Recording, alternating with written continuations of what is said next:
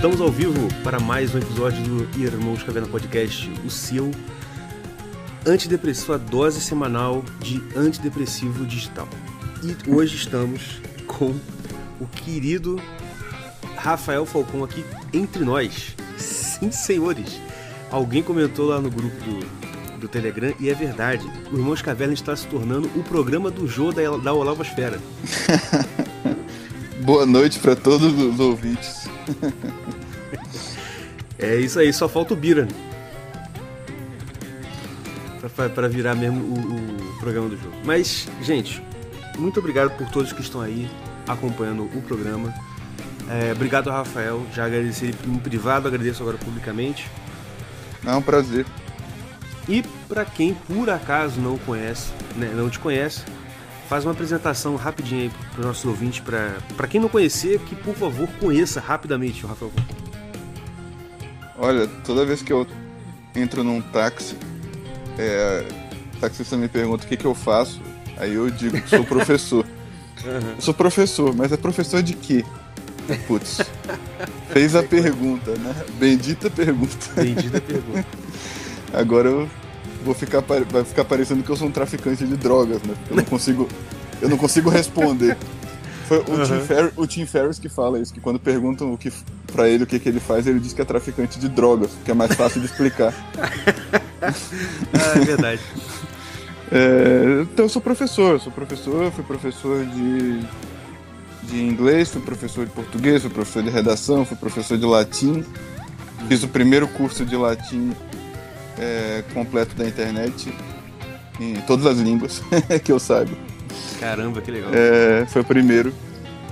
E pelo menos completo, né? Tinha gente dando aula particular de latim, mas ninguém tinha gravado um curso completo de latim.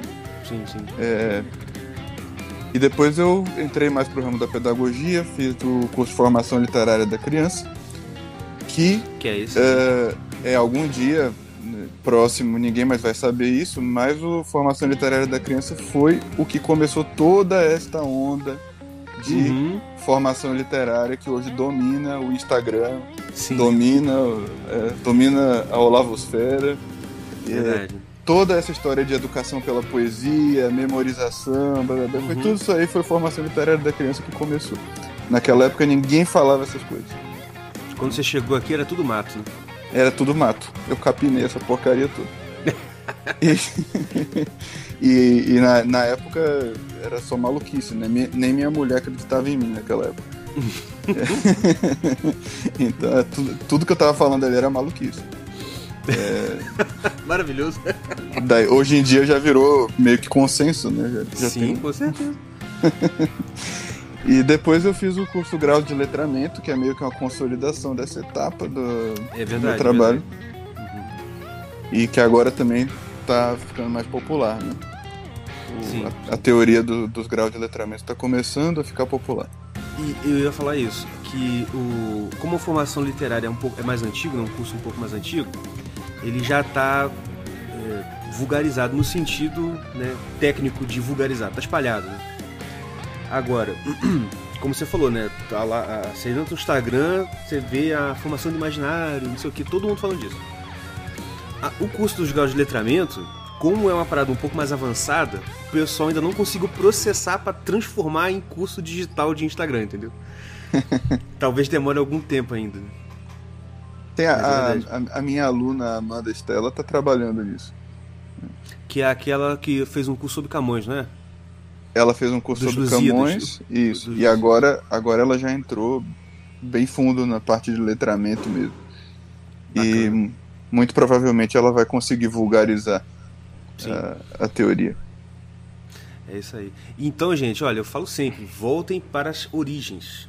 Vai sempre no, no, no na fonte do negócio, porque dali, porque assim, né, eu acho que é um, é um desejo muito comum, né, do pessoal que tem ali um, uma vida intelectual, quer, quer ter uma vida intelectual de alguma forma, é muito comum o cara ter um anseio por alguma originalidade do que ele faz, né? Tipo assim, ah, ele quer ser um cara que tenha uma um estilo próprio, uma coisa assim. Então, eu sempre digo, não vai no que está popularizado, vai naqueles, na, naqueles cursos que ninguém conhece, mas que você que, mas que são a origem de todos os cursos populares.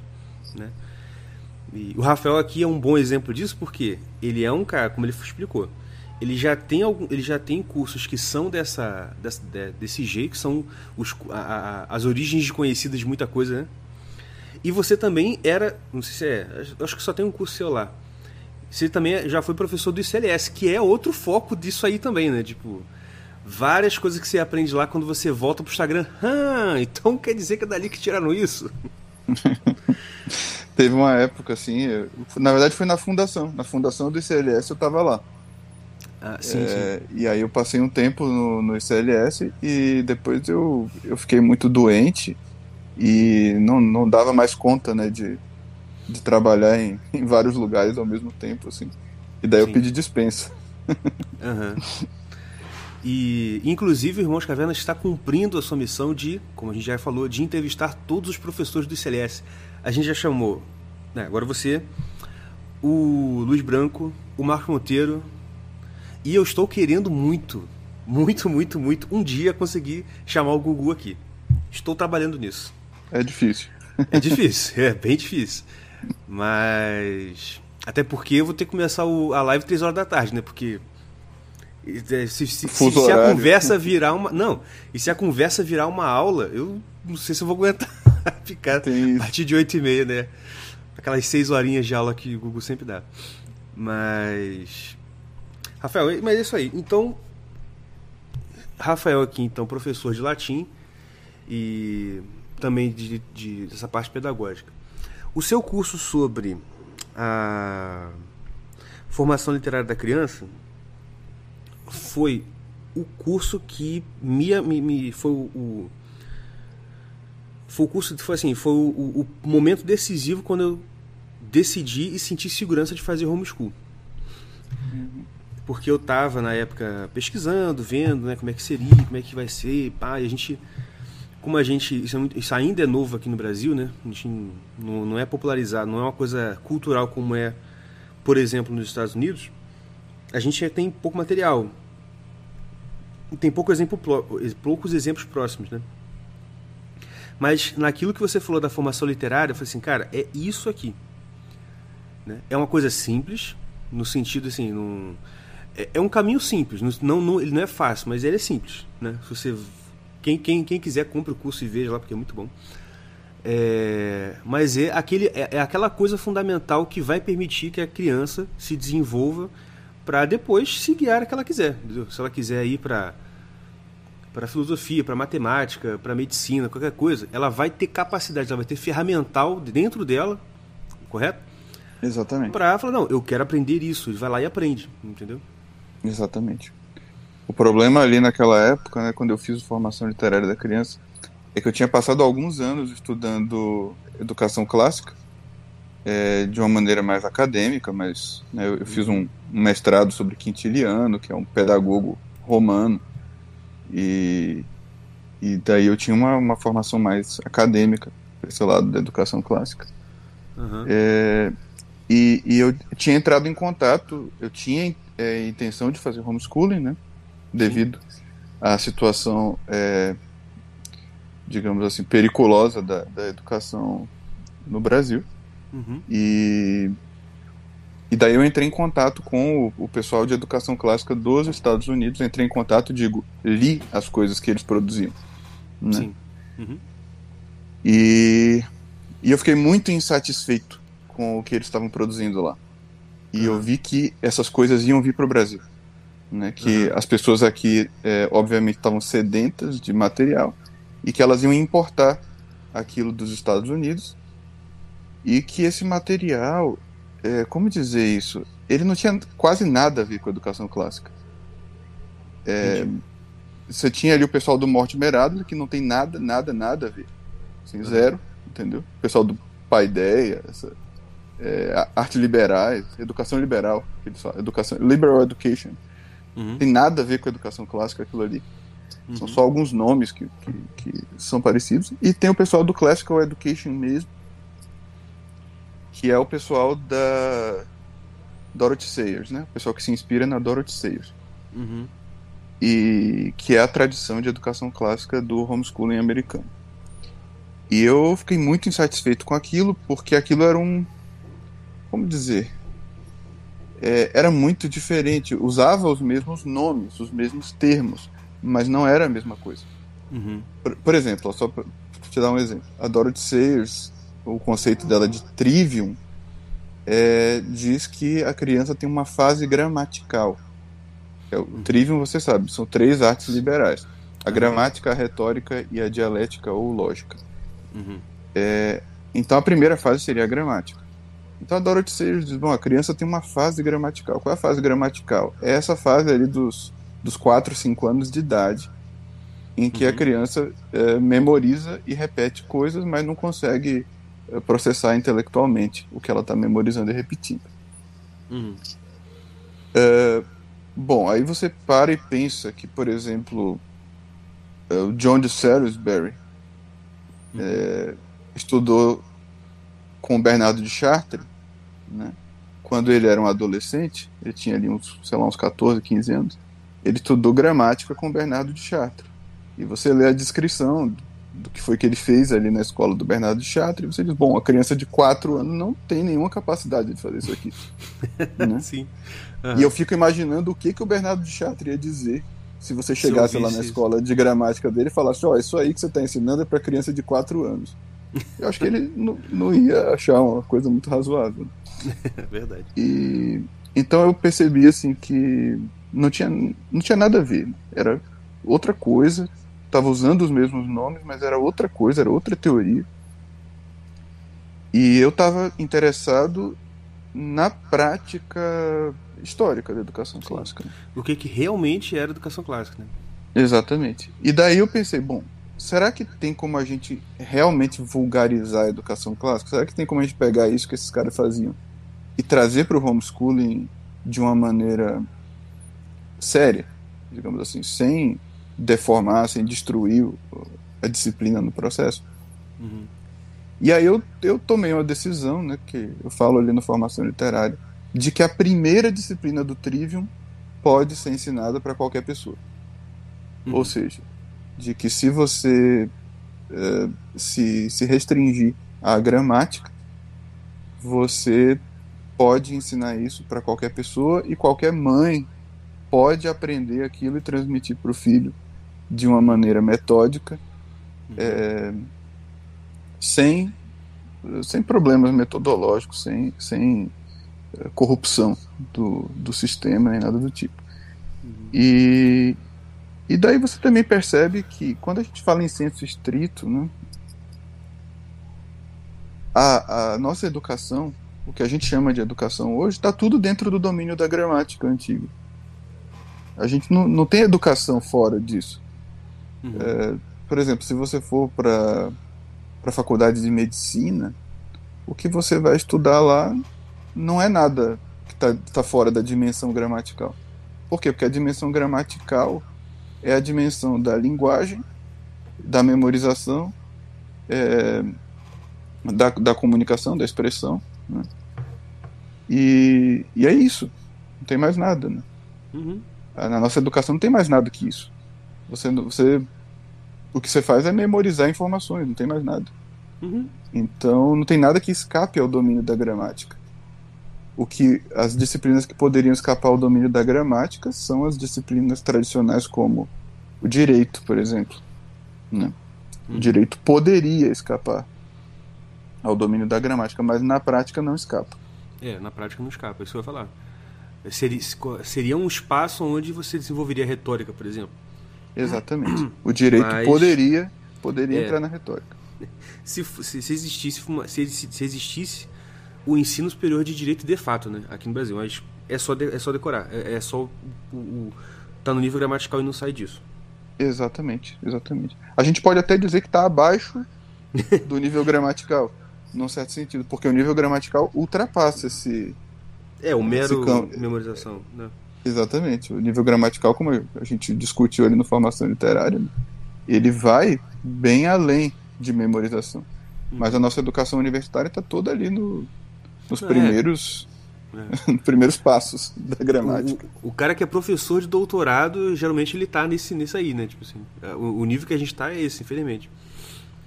Exatamente. Então o que eu propus ali foi, ó, se a gente aprender a gramática de uma maneira satisfatória, é, nem precisa ser com toda a perfeição que o pessoal tentava fazer isso é, na antiguidade ou no renascimento, não precisa. Mas se a gente fizer de uma maneira satisfatória, a gente já tem todo todo o mundo moderno está à nossa disposição, não tem nada que escape disso. Uhum. Com certeza. E, e, e, uma coisa que eu sempre conversava com a minha esposa é isso, que assim, você percebe como que o como você falou, né, a, a educação formal do Brasil é perigosa, porque se você pensar, cara, a gente fica lá na escola aprendendo um milhão de coisas, ciências, ah, educação, mas é, educação cívica nem tem mais, né? Mas é história, geografia, e pá, cara, e falou assim, meu, é, é, o que a gente, é o que a gente falou, é o que eu falei agora há pouco, né? Se o cara tiver um domínio, um domínio, um domínio assim razoável da linguagem, ele pega qualquer coisa dessa, aprende rápido. Que e, e, o engraçado, como eu estava falando com você, e o engraçado é que quando você vê lá, eu ia até te perguntar isso. O domínio da gramática, como você estava falando aqui agora, seria, né, você fazer a criança aprender e dominar o nível gramatical, seria você fazer ela sair do nível passivo bruto? Teria essa relação ou não? O que eu teorizei ali no grau de letramento é que a educação clássica, da maneira como a gente conhece historicamente o que era feito, uhum. né?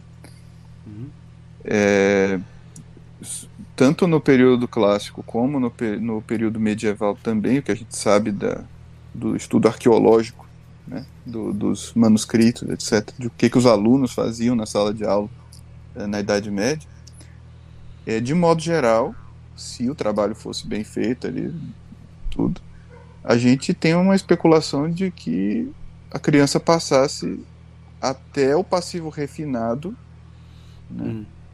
É, pelo menos. Sim. Então, o ideal seria chegar no culto. Né? Uhum. E eu acho que é possível, pelo método clássico, a pessoa chegar no culto. Né? Uhum. Não sei se chegava em todos os casos, provavelmente não. Mas é. É, a ideia era chegar. Eu sei, por exemplo, uma coisa que eu já, já falei algumas vezes, né, é que se você pegar o sistema jesuíta, o que, que é o sistema jesuíta? Eles pegaram o método clássico e tentaram transformaram aquilo numa máquina.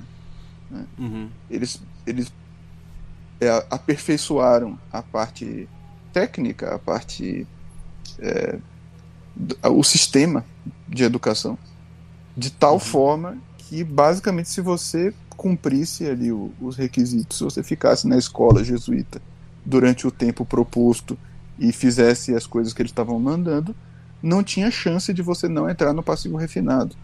Caramba. Então era uma, era uma máquina de produzir passivo refinado. Você entrava ali, você saía passivo refinado. Não tinha jeito de se escapar. Hum. E que eu saiba foi, foi o único foi o único sistema pedagógico que atingiu um resultado desse nível. Eles conseguiam praticamente a perfeição. Você não, não, não conseguia escapar da, da coisa. E no sistema medieval, por exemplo, produzia passivo refinado, mas você não tinha muita certeza do que estava acontecendo no fim das contas. Então os jesuítas pegaram esse método medieval e levaram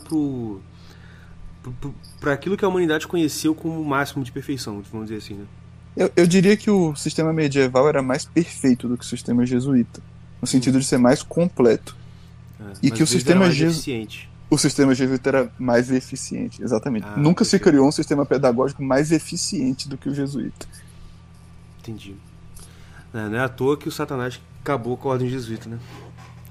Ah, porque eles, eles tiveram várias vitórias sobre ele. O problema é isso. é, caraca, é fu... Cara, eu não sei você, mas tem hora que você, eu paro assim. Eu, eu, eu tento não ser saudosista, sabe? Tipo, ah, tradicionalista, Júlio Zévola, René Gnoma, caramba, mano. Cara, quando eu vi, quando eu, apareceu esse bicho. Eu não sei se você já viu na internet aqueles memes assim, tipo. Ah, é, é, é? meninas com máquina do tempo. Aí elas voltam no tempo, oi, eu sou sua neta. Aí, tipo assim, sabe? Vai pra, pra conhecer a avó. Aí, homens com a máquina do tempo. Tipo assim, mano, eu os caras, tipo assim, querendo matar o, o pessoal que deu o golpe da República, querendo matar o, os caras assim, tipo assim, cara. Dá vontade hum. de voltar e em certos lugares dar uns tiros, né? É, mas não adianta, né? Porque eu acredito que todas essas coisas são castigo divino. É, verdade, é. Essa, essas degradações. Um, um, dos jeitos como Deus pune a gente é deixando a gente burro. Né? E, verdade. Então, se, é, se ele permitiu que isso acontecesse, sem dúvida, isso tem uma relação com, digamos assim, com as nossas omissões, as omissões dos nossos antepassados, né?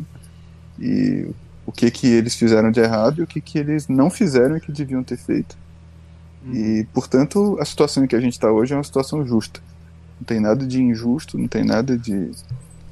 A gente não, não poderia realmente mudar isso, sabe? Certo. É uma consequência justa de coisas que foram feitas ou que não foram feitas. É, entendi. É verdade. O Rafael, eu vou quebrar um pouquinho o rumo da conversa, porque eu tenho uma pergunta, lembrei agora. Você falou isso, a gente entrou um pouco nessa parte mais espiritual, e eu lembrei do meu amigo Gustavo Abadi, que você deve conhecer também, né? Ele é meu compadre. Ele pediu para te fazer uma pergunta. Posso ler para você? Ah, por favor.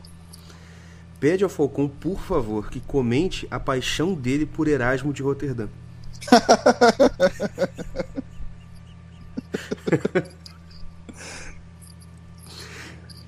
O Erasmo, Erasmo era um cara legal.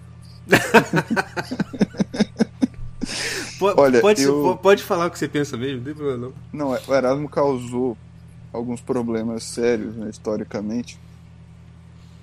É, e é por isso que o Gustavo tá, tá tocando no, no, assunto. Porque quando eu falo como, como pedagogo, geralmente falo mal do Erasmo. Né? Sim. Uhum. Não, não mal como um vilão exatamente, mas como um trapalhão. Ele fez umas trapalhadas muito grandes. E como ele era muito influente, as trapalhadas dele tiveram consequências, né? Hum. Mas quando eu olho para ele como pessoa, é, por exemplo, quando a gente vê aquela famosa carta dele descrevendo o seu amigo Thomas More, São Thomas More, mártir uhum. da Inglaterra, é, a gente sente a doçura dele como pessoa. Ele parece ter sido uma pessoa muito afável, muito doce. É, e pelo que eu sei, ele reconheceu os erros dele, né? No, mais pro fim da vida ele, ele reconheceu que, que tinha feito besteira mesmo e chegou mesmo a dizer que se ele soubesse é, quais seriam as consequências, ele não teria feito. Por exemplo, ele não teria escrito o elogio da loucura se ele soubesse no que, que ia dar. Uhum. Que, que ele escreveu aquilo assim de gaiato, né? ele não percebeu uhum. que aquilo ia, ia ter as consequências que teve. Uhum. Então, a verdade é que ele parece ter sido uma pessoa bem intencionada, mas que fez umas atrapalhadas monumentais. E ele, ele, tinha uma relação complicada com a igreja, com a fé. Uhum. É, parece que ele, por questões de maturidade, ele tinha coisas que ele não conseguia absorver, não conseguia processar. Então a uhum. fé dele era imperfeita. Mas aquilo, né? Do, quando você olha para o coração do sujeito, é, é outra coisa. Então ele Sim. tinha coisas que ele não conseguia absorver, mas quando, por exemplo, quando ele foi confrontado com o protestantismo, ele falou: não, peraí. Né? Uma coisa é, são os meus probleminhas aqui com, com sei lá, com o, o padre que me educou aqui, que me, uhum. me, me batia, entendeu? E tal. Uma coisa é isso, outra coisa é abandonar a igreja. Abandonar a igreja não abandona. Pode falar o que você quiser. Aí me lembrou a história de um padre que eu li um dia desse que é, tinha uma vida bem devassa, bem, bem complicada assim. E aí uns calvinistas pegaram ele e tentaram fazer ele negar a fé, né? Tipo, não, nega e tal. Eu falei, olha só, pecador eu sou, mas herege não. Exatamente. Exatamente. É, esse é o estado né, que. o estado mínimo que a gente deveria aspirar como católicos, né, assim. Ser um mau católico significaria isso. É. Uhum. é nossa, é que, é verdade. Infelizmente, isso já está parecendo até santidade hoje em dia. É, ué, com certeza. Não, é realmente porque é, essa é a diferença fundamental, né, do, do, do mal católico de antigamente e mal católico de hoje. Né? O mal católico de hoje, o problema não, não é exatamente que ele tenha um acúmulo de, de, de, pecados pessoais na vida dele. O problema é que ele, ele quer usar da própria racionalidade para justificar tudo o que ele faz, para dizer que aquilo não é pecado, que na verdade é até muito bom. Entendeu? Sim, exatamente. É. Inclusive, ele, é, ele tem uma doutrina, né? uma doutrina própria. Sim. Até isso me fez lembrar em qual livro que eu li essa história. Foi no Degenerados Modernos. Que é um. do Michael Jones, né? O E. Michael Jones. Que ele vai tratando disso, sabe? Tipo assim. É, de como a modernidade é, pode ser resumida na racionalização dos pecados, né? O, dos defeitos morais. Um livro muito bom, inclusive. Que foi. A tradução é recente do Murilo Rezende. É muito bom. Muito bom. Uhum. Mas. É isso aí. Mas, ô Rafael, deixa eu te perguntar um negócio. Vamos fazer uma parada um pouco biográfica. Ah, primeiro, eu fiquei muito surpreso quando eu descobri que você é baiano, é isso mesmo? Sim, eu sou soteropolitano. Rapaz, nascido em Salvador. Eu nunca ia dizer que você era baiano, rapaz. Porque assim, a gente tá acostumado a ver o pessoal com sotaque mais carregado, né? Eu não sei se é porque Nossa, você fala mais devagar e pá, nas não, aulas, é, assim. Eu morei 10 anos em São Paulo, né? E, e ah, agora já, já, já faz aí que, seis anos que eu tô morando no Rio Grande do Sul. E então eu já fui um pouco contaminado. Né? Uhum. E eu tenho uma certa facilidade. Né? Eu lembro quando eu, uma certa facilidade de absorver sotaque dos outros. Uhum, eu, eu lembro também. quando eu estava na, na USP é, estudando letras, né? e eu morava numa república estudantil. E tinha, por exemplo, um peruano que morava lá na República, estava fazendo doutorado em engenharia elétrica. E esse peruano era um cara super gente boa, mas quando eu estava conversando com ele, eu percebia que sem querer eu imitava a cadência uhum. do, do sotaque peruano dele. Eu falava com a musicalidade do, do, do, do, espanhol é, do Peru. Uhum. E eu ficava até um pouco envergonhado disso, né? Falava, pô, vai, vai, que o cara acha que eu tô caçoando dele. É, tá zoando dele. é. Mas não é que eu realmente absorvo. E se o meu pai aparecer aqui na conversa para conversar com a gente, rapidamente eu vou virar um baianão de novo. é. Tô ligado. É, eu também tenho facilidade de, de, de assimilar sotaque, é uma coisa Talvez, talvez porque você tem essa coisa com línguas, né? Você foi, foi professor de inglês, você tem né, é, professor de latim também. Você deu aula de outra língua, assim, sem inglês e latim ou não? Eu acho que não. Acho que a aula mesmo, acho que não. Mas sabe, de, mas... Interesse, eu tive interesse em muitas línguas. e de, de saber, assim, saber ler, escrever e tal, você sabe quantos mais ou menos? Eu lembro uma vez quando eu estava na escola, no ensino médio, acho que era o segundo ano do ensino médio, e eu comentei com um amigo, é, tava conversando com um amigo, daí eu comentei com ele umas características da gramática do tupi. E, e daí ele ficou assim me olhando com uma, uma cara estranha. Né? E na hora ele falou assim: quantas línguas você domina? Aí eu falei, rapaz, eu não, do, eu não domino nem português. Putz, cara. Só porque eu sei uma coisa, outra coisa de tupi, não significa que eu domine, não. Rafael, se você, se você, não domina português, cara, eu vou botar a ferradura e vou andar de quatro agora, não é possível. Nossa, mas na verdade, hoje em dia eu tenho mais ou menos uma doutrina sobre isso, né? Que você não chega a dominar língua nenhuma. É, é, é. A sua curva de aprendizado de uma língua é uma coisa muito problemática. A uhum. gente chega a conhecer, da, do nosso próprio idioma, a gente chega a conhecer quase nada do vocabulário, uhum. é, da, é das, poss das possibilidades é, gramaticais se, se você. Eu lembro também do Sérgio Pachá, um linguista do, do, nosso meio aí também, que andou dando uns cursos para nós aí. E o, o, Sérgio é apaixonado por Camões e foi lexicógrafo da Academia Brasileira de Letras. E ele é tipo o nosso decano aqui, né? Do pessoal da linguagem da, da direita e da conservadora. Mas o, o, Sérgio, uma vez, ele comentou comigo: Ah, eu escrevi um texto no Facebook e usei a palavra, o verbo relar. Uhum. Que é super comum no, na Bahia, no Nordeste. Eu falei, você não rela, né? não rela nisso, Uhum. não, não toca nisso. E daí eu usei o verbo relar e ele falou, rapaz, eu nunca tinha visto essa palavra. Eu tô, eu tô a, a minha vida inteira estudando lexicografia da língua portuguesa e ainda Caramba. acho palavra que eu nunca vi. É impressionante. Impressionante mesmo. Mas aqui, deixa eu tirar uma, uma dúvida. Você fala alguma coisa de tupi mesmo? Não, falar, falar não falo não. É que Ah, tá. Você eu tinha me interesso. época, né? Não, é, pra você falar um idioma, cara, você tem que. Aquela história do passivo bruto, você tem que absorver a estrutura do idioma Uhum. com o seu organismo físico. E Sim. isso dá um trabalho imenso e leva muito tempo. Uhum. Então, para você certeza. chegar a falar uma língua, você precisa de anos e anos e anos de prática contínua é, de falar. Não adianta você ler, não adianta você ouvir, você tem que falar Uhum. todo dia. E para isso você precisa ter alguém para falar com você, etc. Né? Por quê? Porque você precisa criar os hábitos linguísticos, é, as redes neurais é, que são físicas, é uma coisa física. Uhum.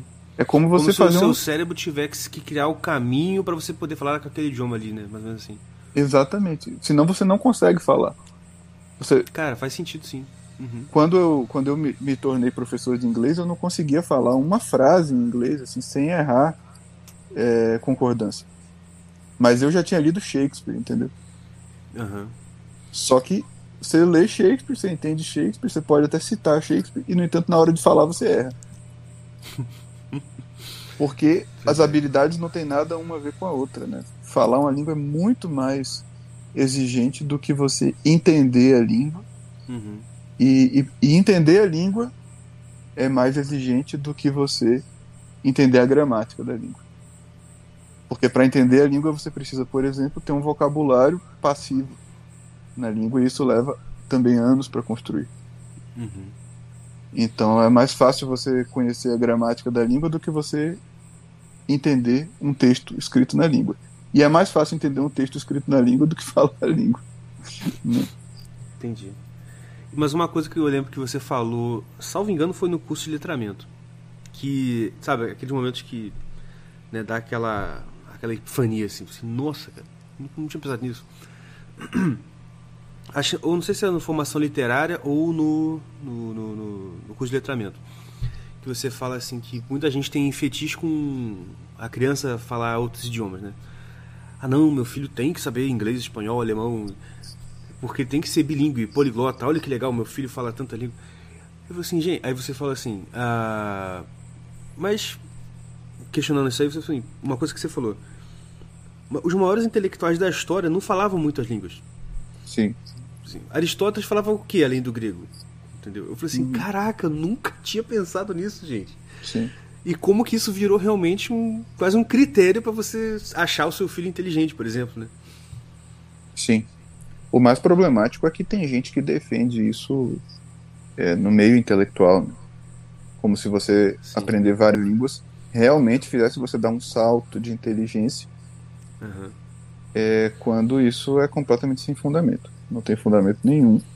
Falar uma língua é, é um instrumento de comunicação. né? Uhum. Não, não é uma coisa que realmente vai, vai deixar você mais inteligente. Só no, tal, talvez no sentido de que, né, você, ah não, você sabe falar, você sabe, melhor, você sabe, você treinar o suficiente para você ler inglês com certa facilidade, ah, porque você vai ter acesso a muito mais livros, então, talvez nesse sentido, né, mas mesmo Isso, assim, é isso. É um instrumento, é um meio de é, um acesso. instrumento, exatamente. Mas assim, você fetichizar isso e transformar isso numa disciplina intelectual é problemático. É, exceto no caso de você fazer o que os medievais fizeram com o latim. E eu falar isso agora. Por quê? Então, Porque eu, Explica pra gente a diferença, então, de você aprender o latim. Até, né, se lembrei de uma palestra sua que você fala, latim não é uma língua, né? Talvez tenha relação com o que você vai falar agora. exatamente. O Dante dizia que as línguas modernas, né, o italiano, o português, naquela versão medieval, claro, né, versão bruta que ele pegou, Uhum. ali é, eram como línguas para falar com criança. que eram, ele falava que eram balbucios. Não eram realmente línguas, eram balbucios. Eram próximos da linguagem animal. Caramba. O Dante. O Dante fala isso. Né? Uhum. E claro que o projeto renascentista, em parte, foi justamente o de enobrecer esses idiomas, né? dando-lhe dando uma estrutura, dando-lhes uma estrutura é, mais sofisticada. E essa estrutura sofisticada eles tiravam do latim, né? Então, o Camões latinizou o português. Camões e os seus contemporâneos. E Dante latinizou o italiano. Dante e os seus contemporâneos latinizaram o italiano. Eles reformaram a gramática dos idiomas modernos, né? uhum. usando o latim como referência. E Milton fez isso com o inglês. Né? Uhum. Uhum. E, e o Dante diz assim: então as nossas línguas são balbucios. E o latim, não. O latim é uma língua racional. Você tem uma ideia? Tem um outro autor, não lembro o nome dele, é também é um autor mais obscuro, mas um autor medieval, que ele chega ao ponto de dizer que o latim foi inventado por filósofos. Ou seja, que, que não era uma língua natural, é, foi uma língua que foi inventada artificialmente por filósofos, tipo uma língua filosófica. Uhum. E a pessoa podia ter a sério essa impressão é, na Idade Média. Por quê? Porque eles estudavam o, o latim não como língua. Aí que tá. Eles usavam a língua como suporte para estudar a estrutura racional que está subjacente a toda a linguagem humana e que de fato numa língua que tem uma morfologia extremamente complexa, como é o caso do latim ou é, do grego ou do sânscrito né, uhum. ou de outras línguas é, semelhantes que, que possuem uma estrutura de flexões muito ampla é, quando você está estudando uma língua dessas, você tem a oportunidade de ver mais claramente né, a razão imanente à linguagem humana. Uhum. Por, por, exemplo, pelo fato de, lá, em latim, quando você tem um objeto direto, a terminação da palavra muda. Né? Ela tem uma terminação específica só para o objeto direto. Uhum. Então é mais fácil de ver a estrutura subjacente, é, a razão subjacente usando uma língua dessa natureza. Quando você estuda português, por exemplo, o objeto direto pode parecer um fantasma, uma coisa que nem existe. É um simples nome. Né? Eu lembro que eu tinha essa impressão quando eu era adolescente. Quando eu estudava português na escola, eu tinha a impressão de que aquelas coisas eram só nomes. Objeto direto, é, oração substantiva. Oração subordinava, qualitativa, substantiva, é, blá, blá, blá. Que porcaria é essa? Isso aqui é só um nome vazio, não significa nada. Essa é a impressão que a gente fica, porque a gente não vê diferença nenhuma na estrutura morfológica. E no latim, como a gente vê a diferença, é mais aparente. E daí eles usavam o latim como base para estudar essa estrutura racional. Uhum. E que, no entanto, se você estuda no latim, você começa a ver na linguagem humana inteira, não vê só no latim. Uhum. Inclusive a Mariana perguntou aqui, vou jogar a pergunta para você. Ah, se você pretende desenvolver mais a questão do latim avançado, ser indispensável para chegar ao nível refinado. Eu tive uma ideia uma vez de dar uma aula sobre isso, mas não consegui. Até hoje não consegui. É, que seria uma aula prática, né, mostrando isso num texto em latim. É, eu dei uma explicação sumária no, dos graus de letramento, né, de por que, que eu pensava assim. Uhum. Eu lembro que uma vez veio um, um professor aqui, é, um professor lá do Instituto Borborema, da, da Paraíba. Ele veio aqui e eu estava falando disso e ele disse assim: Mas eu tenho a impressão de que eu entrei no passivo refinado estudando sintaxe do, do português. E aí eu virei para ele e falei: Você não sabia latim? E aí ele falou: Bom, na verdade eu estava estudando junto. Uhum. E eu falei: Pois é. Eu já conheci várias pessoas que sabem a gramática do português na ponta da língua, sabem melhor do que eu, inclusive, e que não passaram por passivo refinado. Então, o fato de a pessoa saber conhecer a gramática, a terminologia e saber até mesmo analisar e classificar é, não parece produzir este, este re resultado. E com o latim a gente vê que produz e a gente pode uh, especular sobre os motivos. Né? Uhum. Mas o fato é que os exemplos históricos que eu encontrei de pessoas que tinham passado passivo refinado eram pessoas que tinham um domínio bastante significativo da língua latina. Uhum. Muito bom. E aproveitando para tirar uma dúvida aqui, porque eu faço isso com meus convidados, entendeu? eu aproveito eles e faço uma consultoria grátis. Sim. É. o... Eu tenho uma menina de 10 anos uma de 7.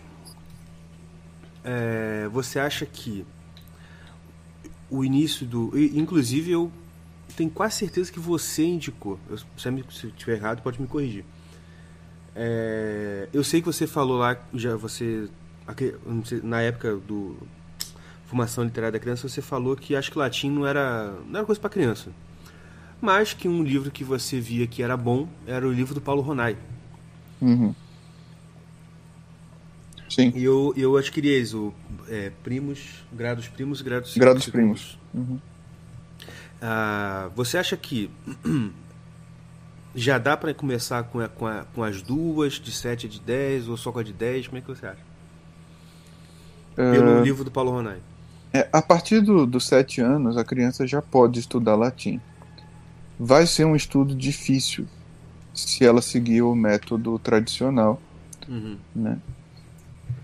Porque o método tradicional requer muita memorização, né? Sim.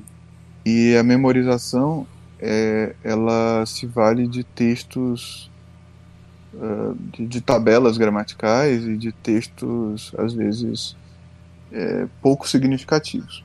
É. Então, o que eu te recomendaria é ver um, tem um pessoal no Instagram chamado Aprendendo Latim. Alguma hum. coisa assim, ou, ou, é alguma coisa próxima disso, tenho certeza. É Karina. Bastos e Josair Bastos. Sim. É, esses, esses dois aí são meus alunos. E, ah, e eles pegaram uma sugestão que eu fiz uma vez de, de como você educar uma criança em latim a partir ali dos sete anos, usando, usando orações, etc. Eu, eu dei essa sugestão numa palestra uma vez. Eles pegaram isso aí e transformaram isso aí num material didático. Pô, que bacana. É, então eu te recomendaria é, comprar ali um, um material deles uhum. e tentar usar com, com as suas filhas. É, a sua filha mais velha possivelmente vai achar a coisa um pouco lenta demais ou infantil demais para ela. Então você de repente não vai querer fazer o material inteiro com ela. De repente você vai querer ele fazer o, a memorização da oração e pronto. Uhum. É, porque o resto pode parecer muito, muito abobado para ela. Não sei, depende da criança também. É, eu acho que é... também vai gostar. Sim. E aí e daí tem a parte da gramática, né? Que eles, eles não fazem muito essa parte da gramática. Eles tentam trabalhar com a, o, a memorização do texto e o vocabulário, adquirir vocabulário. Eles não desenvolvem, não tentam ensinar a gramática teórica. Mas aí o Grados Primos ajuda a fazer isso. Né? Uhum. E a, a ideia é a pessoa poder ir para uma coisa como Napoleão Mendes, né? Uhum. É, a gramática latina, que de fato vai ensinar a gramática inteira, porque o Grados Primos e o Grados Secundos eles só vão até certo ponto. Né? Uhum. Então é uma introdução ao latim, não é exatamente um curso completo. É, então acho que é isso. Você tem que trabalhar a memorização. É, tem, tem a parte ali do, do, do, grau de letramento que também você pode tentar levar em consideração, né? de que uhum. precisa ter uma base é, na memória para que depois você possa ensinar Sim. propriamente a, a, a, gramática da língua. Então precisa ter um treino de memorização e tal. Aqui com a minha filha, eu fiz isso, tá? Eu, eu, eu fiz ela decorar algumas orações em latim, decorar as traduções. E, e daí, num segundo momento, ela começou a estudar a gramática das próprias orações que ela estava decorando. Uhum. Né? É, então, eu vejo é aqui na isso. eu vejo aqui na igreja que que eu, eu moro num, num lugar muito abençoado que tem bastante muitas igrejas tradicionais que ainda fazem a missa em latim, etc e tal. E a gente vai acompanhando no folheto, né? E no folheto você tem lá, né? Tem a oração e tem a tradução do lado. E assim, eu pelo menos eu, eu, eu é, se você vai acompanhando direitinho a oração e a tradução, você vê que você consegue pescar ali alguma coisa, algum mecanismo, entendeu? De modo que Sim. com o tempo você vai assim, cara, olha só, aquela coisa, né? Pô, sempre que aparece a palavra aqui assim, você falou do objeto direto. Eu não, não, não entendo, mas é, você percebe que em certos contextos a palavra, a, a palavra, a mesma palavra termina com é, de uma forma, por exemplo, a, por exemplo, né? Você a, naquela oração, a oração do Confiteor, né? Sim. No Confiteor, no início, você tá lá, tá rezando e todas as palavras, os nomes dos santos vão acabar com um, o AE, né? O E. Maria, uhum. Sempre Virgine, Beato Michael Arcangelo, Taberno Batiste. E aí, no, na segunda parte, já muda e vai todo, tudo acabando com, com o, M, o M, né? Maria, Sempre Virginum, Beato Michael Arcangelo, Ione Batistam, Exatamente. Eu não sei por causa de quê, porque eu olho assim, assim, eu, eu tento olhar e pensar, poxa, eu não estou entendendo qual é a diferença, até no português gramatical, da, da primeira para a segunda. Eu sei que você, a, a, frase ela só ela fica mais alongada porque está falando, pedindo a vocês isso, né? Então, é, mas dá para perceber que tem essa, essa, esse mecanismo aí quando você vai ver na tradução, né? Então, por esse seu comentário, eu sei que você é passivo incipiente. Obrigado. Nossa. Eu... Gente. Entendeu? Tião e Mordecai, por favor, faça um recorte dessa, desse trecho aqui, por favor. Esse seu comentário é um comentário exemplar, arquetípico de passivo incipiente. Né? Rafael, não fala isso não, Rafael. Sabe, sabe que quando sabe que quando a minha filha mais velha é, tem, uma, tem uma certa etapa, já estava fazendo todo o processo de, de, de ensino gramatical e tudo com ela. E teve um momento que ela estava ali assistindo um desenho animado com os irmãos, e era um desenho que era em inglês, eram umas musiquinhas em inglês com as legendas em inglês também, né, que eles, eles assistiam. Uhum. Uhum. Musiquinhas infantis. E aí uma hora ela virou para mim e falou assim: Papai, quando aparece esse tracinho com um S depois, o tracinho no caso é, apóstrofo, uhum. é, significa D. Falei, como assim, minha filha?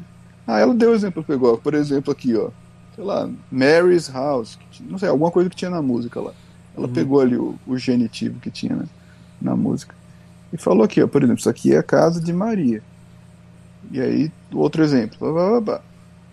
Aí uhum. eu disse, é, filha, isso é o que se chama um genitivo. E é a mesma coisa, por exemplo, que você tem ali nas orações em latim, quando você fala é, in nomine patris. Né? Uhum. Ela falou, ah, exatamente, patris significa do pai, exatamente, é isso hum. mesmo. Ah, sim, sim. E aí quando ela fez esse comentário, eu virei pra minha mulher e falei, ela tá no passivo incipiente. Caramba. Aí minha mulher falou, você tá louco? Ela tem, sei lá, tinha sete anos, oito anos, não sei mais.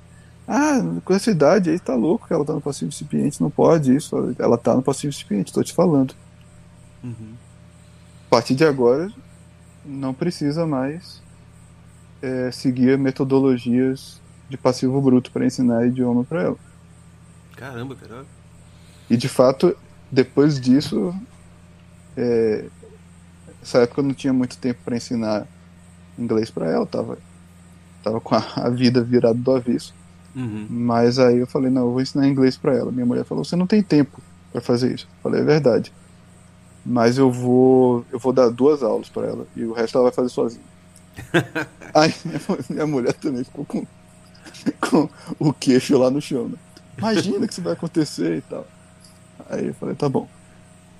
Aí eu dei uma aula para Alice, ensinando a usar o dicionário de inglês. É, ensinando a, a, como, é que, como é que usava o alfabeto fonético internacional para saber a pronúncia das palavras uhum. e ensinando a procurar palavras no dicionário e tal. Pronto. E é. E aí fiz um, uma lição prática com ela usando um texto. E depois eu só ia passando, assim, ó, uma frase aqui, passava uma frase e dizia, traduz isso aí. Daí, todo dia passava uma frase para ela e mandava ela traduzir. E assim foi. muito bom, muito bom. Lembro, ah, salvo engano, o, não foi assim, essa, talvez, não sei se foi se teve esse acompanhamento, mas eu lembro do Gugu falando essa história também, de que o, um dia ele chegou pro Olavo e falou assim, pai, eu quero aprender matemática. Aí o Olavo, tá bom, tu lê esse livro aqui. Aí deu os, ele, os, os elementos de Euclides? Os elementos de Euclides. Uhum, os elementos. Aí ele abriu, pai, mas tá em inglês. Aí ele toma o dicionário. Traduz uma frase por dia. Pronto, ele acabou aprendeu matemática em inglês. Pronto. Exatamente. O que mostra que o Gugu também estava no passivo incipiente quando fez Já estava no passivo incipiente. Não, o Gugu estava no passivo incipiente quando nasceu. Se ele não fosse passivo incipiente, ele simplesmente não conseguiria fazer isso. Uhum. O Olavo ia mandar ele fazer isso e o que ia acontecer é que ele ia torrar o cérebro ali, não ia fazer nada. Muito bom, muito bom. Uh, o pessoal tá pedindo um, um, resumo do, do grau de letramento. Gente, cumpre o curso do Rafael, pelo amor de Deus. Não tem resumo. não dá pra fazer resumo, não. É sério, realmente não dá pra fazer resumo. Uh, e. Puxa, eu ia perguntar uma outra coisa pra você. Ah. Não, deixa o Tião e o Mordecai dar uma boa noite, né? Que eles chegaram até agora não falaram nada. Boa noite, galera. Boa noite. Boa noite, Rafael. Boa noite. Prazer estar aqui com você, valeu? Muito obrigado. E eu vou falar pouco para não passar vergonha. Precisa ter, ter vergonha não, rapaz. Rafael é gente boa demais. Tô zoando, mas assim. A internet não é gente boa. pois é. Não é mesmo. deixa, eu, deixa eu te perguntar. Assim, eu não é, eu não fiz seu curso. E o seu caverna diz que eu tô que eu sou eu sou muito ruinzinho de ler. Todo mundo e, sabe já da, é, da nossa galera, todo mundo sabe. Eu sou muito ruim é, em leitura e tudo quanto é coisa assim. E eu falo bastante coisa errada. E ele diz que eu sou o que? O seu caverna que eu sou? Passivo bruto. Passivo bruto. Tem gente abaixo de mim, né? É o passivo bruto incompleto. Então, se assim, não tô me colocando numa uma categoria assim, nada superior, eu sei meu lugar. Mas é, eu vejo que eu assim, eu sou do Rio de Janeiro. E a que gente já é um decréscimo, né? e, e eu trabalho no Minha centro. mulher é carioca. Ah, rapaz, Ah, então tá retiro o que eu disse. Isso aí, isso aí vocês têm de bom. As mulheres de vocês são ótimas. Pois é. Mas então, mas aqui, você, você foi abençoado pra caramba, cara. Mas voltando. Eu sei, eu sei, eu sei. É, então, como é, assim, eu trabalho no centro do Rio de Janeiro e eu sou lá, eu, eu e o Mordecai, a gente é um deus. Porque a gente conjuga, Conjuga os verbo verbos corretamente. corretamente. A gente Tem alguma concordância? A frase tem algum? vezes. Isso, a maioria das frases a gente é, bota plural nas frases. A gente não fala, pô, plural, frocos.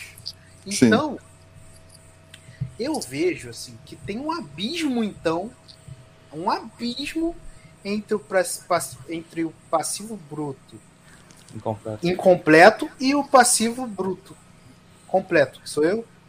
Sim. Existe um assim, abismo mesmo. Então, eu vejo que, cara, assim, é. Eu sei que eu, eu, não, eu não me comparo nunca com a galera de lá. Mas eu me comparo com uma. Com uma tipo assim, porque eu. Eu, se, é, é, eu estudo o Olavo tal, por mais que eu tenha muita dificuldade, eu entendo quando o Olavo fala, eu só não.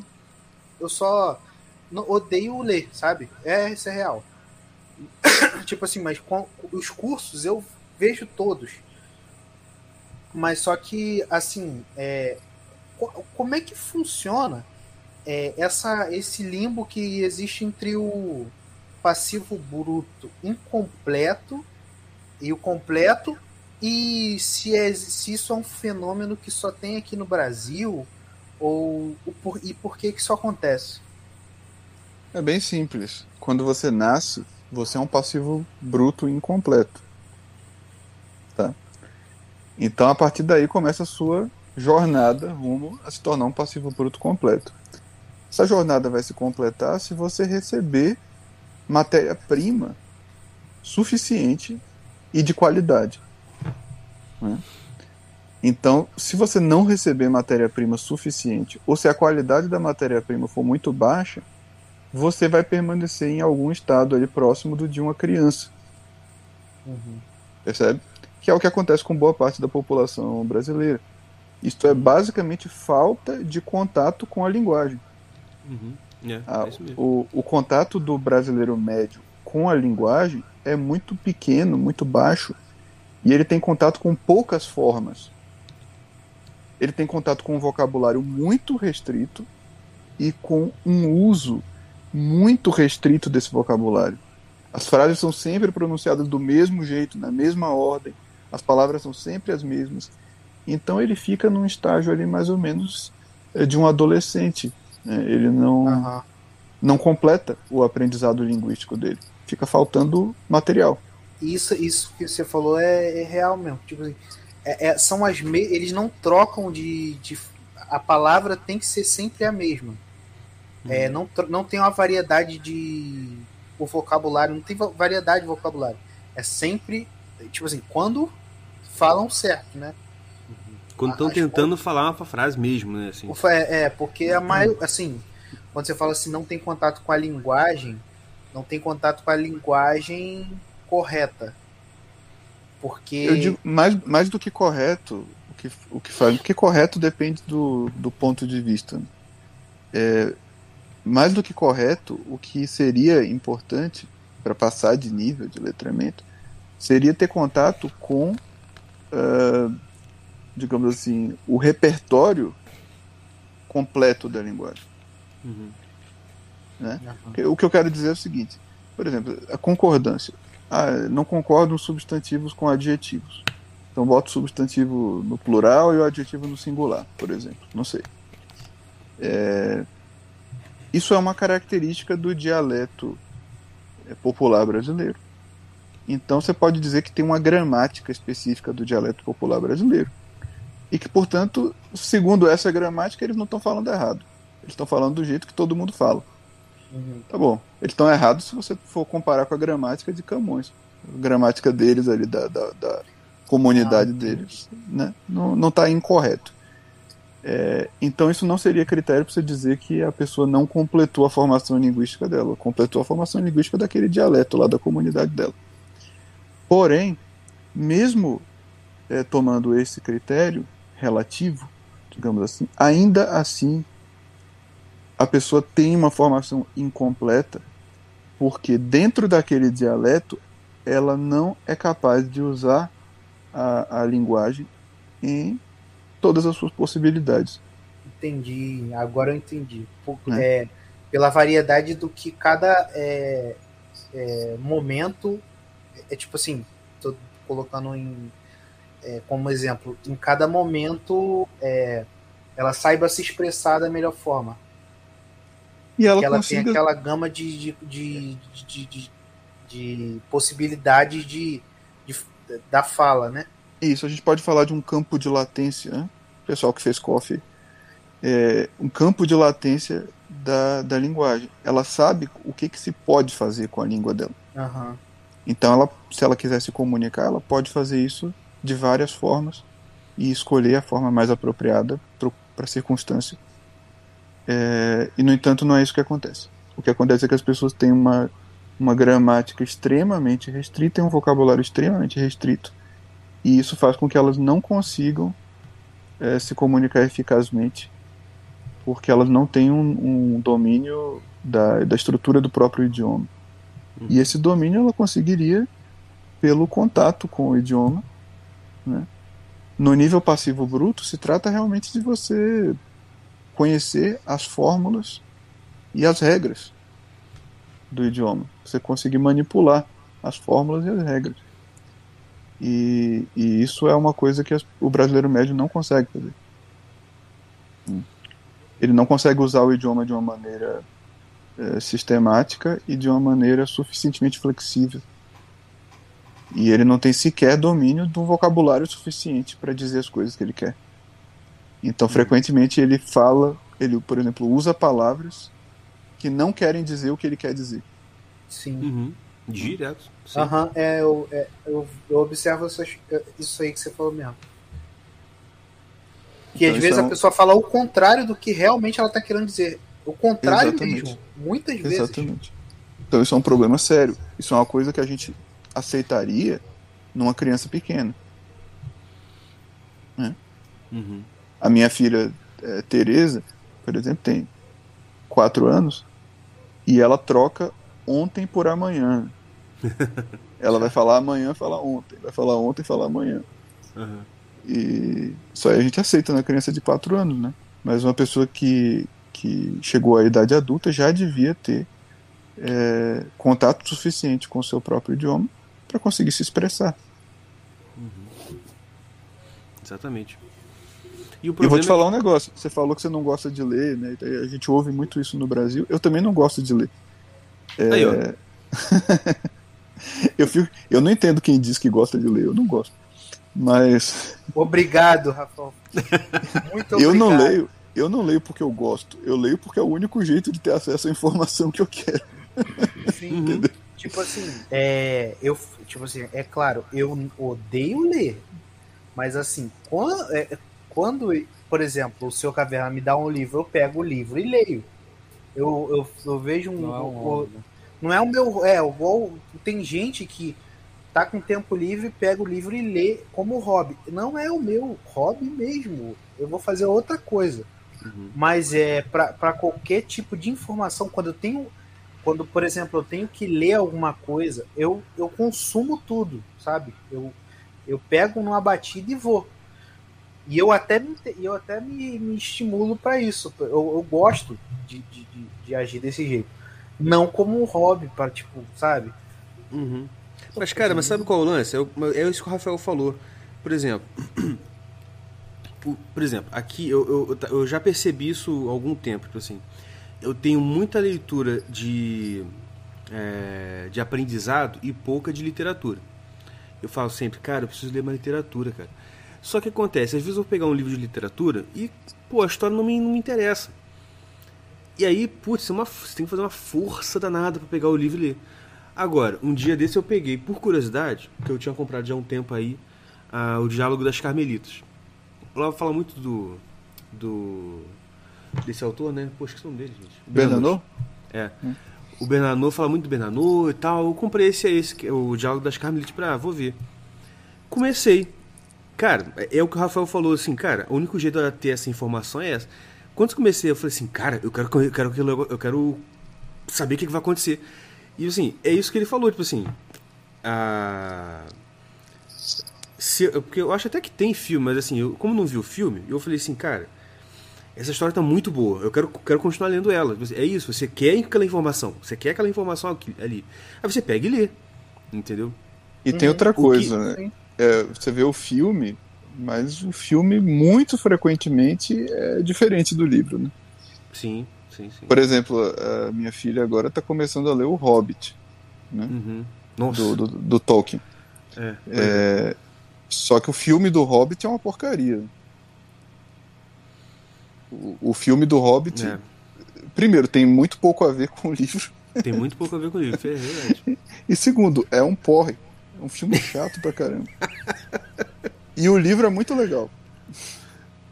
Aham. O livro é muito bom, então. é, às vezes acontece isso. né? É verdade, é verdade. Às vezes não, a maioria das vezes, esmagadora. É isso que Não, o- acontece. o- Se o você não Mordecai- quer se decepcionar com o filme, não leia o livro. É, o Mordecai mesmo tava me contando que, né, que ele tava lendo O Senhor dos Anéis e ele tava revoltado com com que ele descobriu que como na verdade é a história, entendeu? Eu fiquei muito puto mesmo com a parte lá, cara. Meu Deus do céu. É, blockbuster é isso aí. né? É. Não, quando Os eu comecei eles, a dão- eles sempre dão um jeito de colocar um casalzinho romântico, né? Um negocinho assim. É! Ah! Putz, né? no Hobbit, cara, aquela elfa verde lá, cruz credo, mano, onde que importante que enfiaram ela lá, mano. Mas no. Não, quando eu comecei a ler a Sociedade do Anel, que eu vi o Tom Bombadil, eu falei assim, por que esse personagem não está no filme? Não entrou. É isso Pois aí. é, pois é. Disse, não, não é Realmente. possível, não é que eu possível. fiquei- Um- Eu fiquei assim, ué. um dos personagens mais marcantes do livro. Exatamente.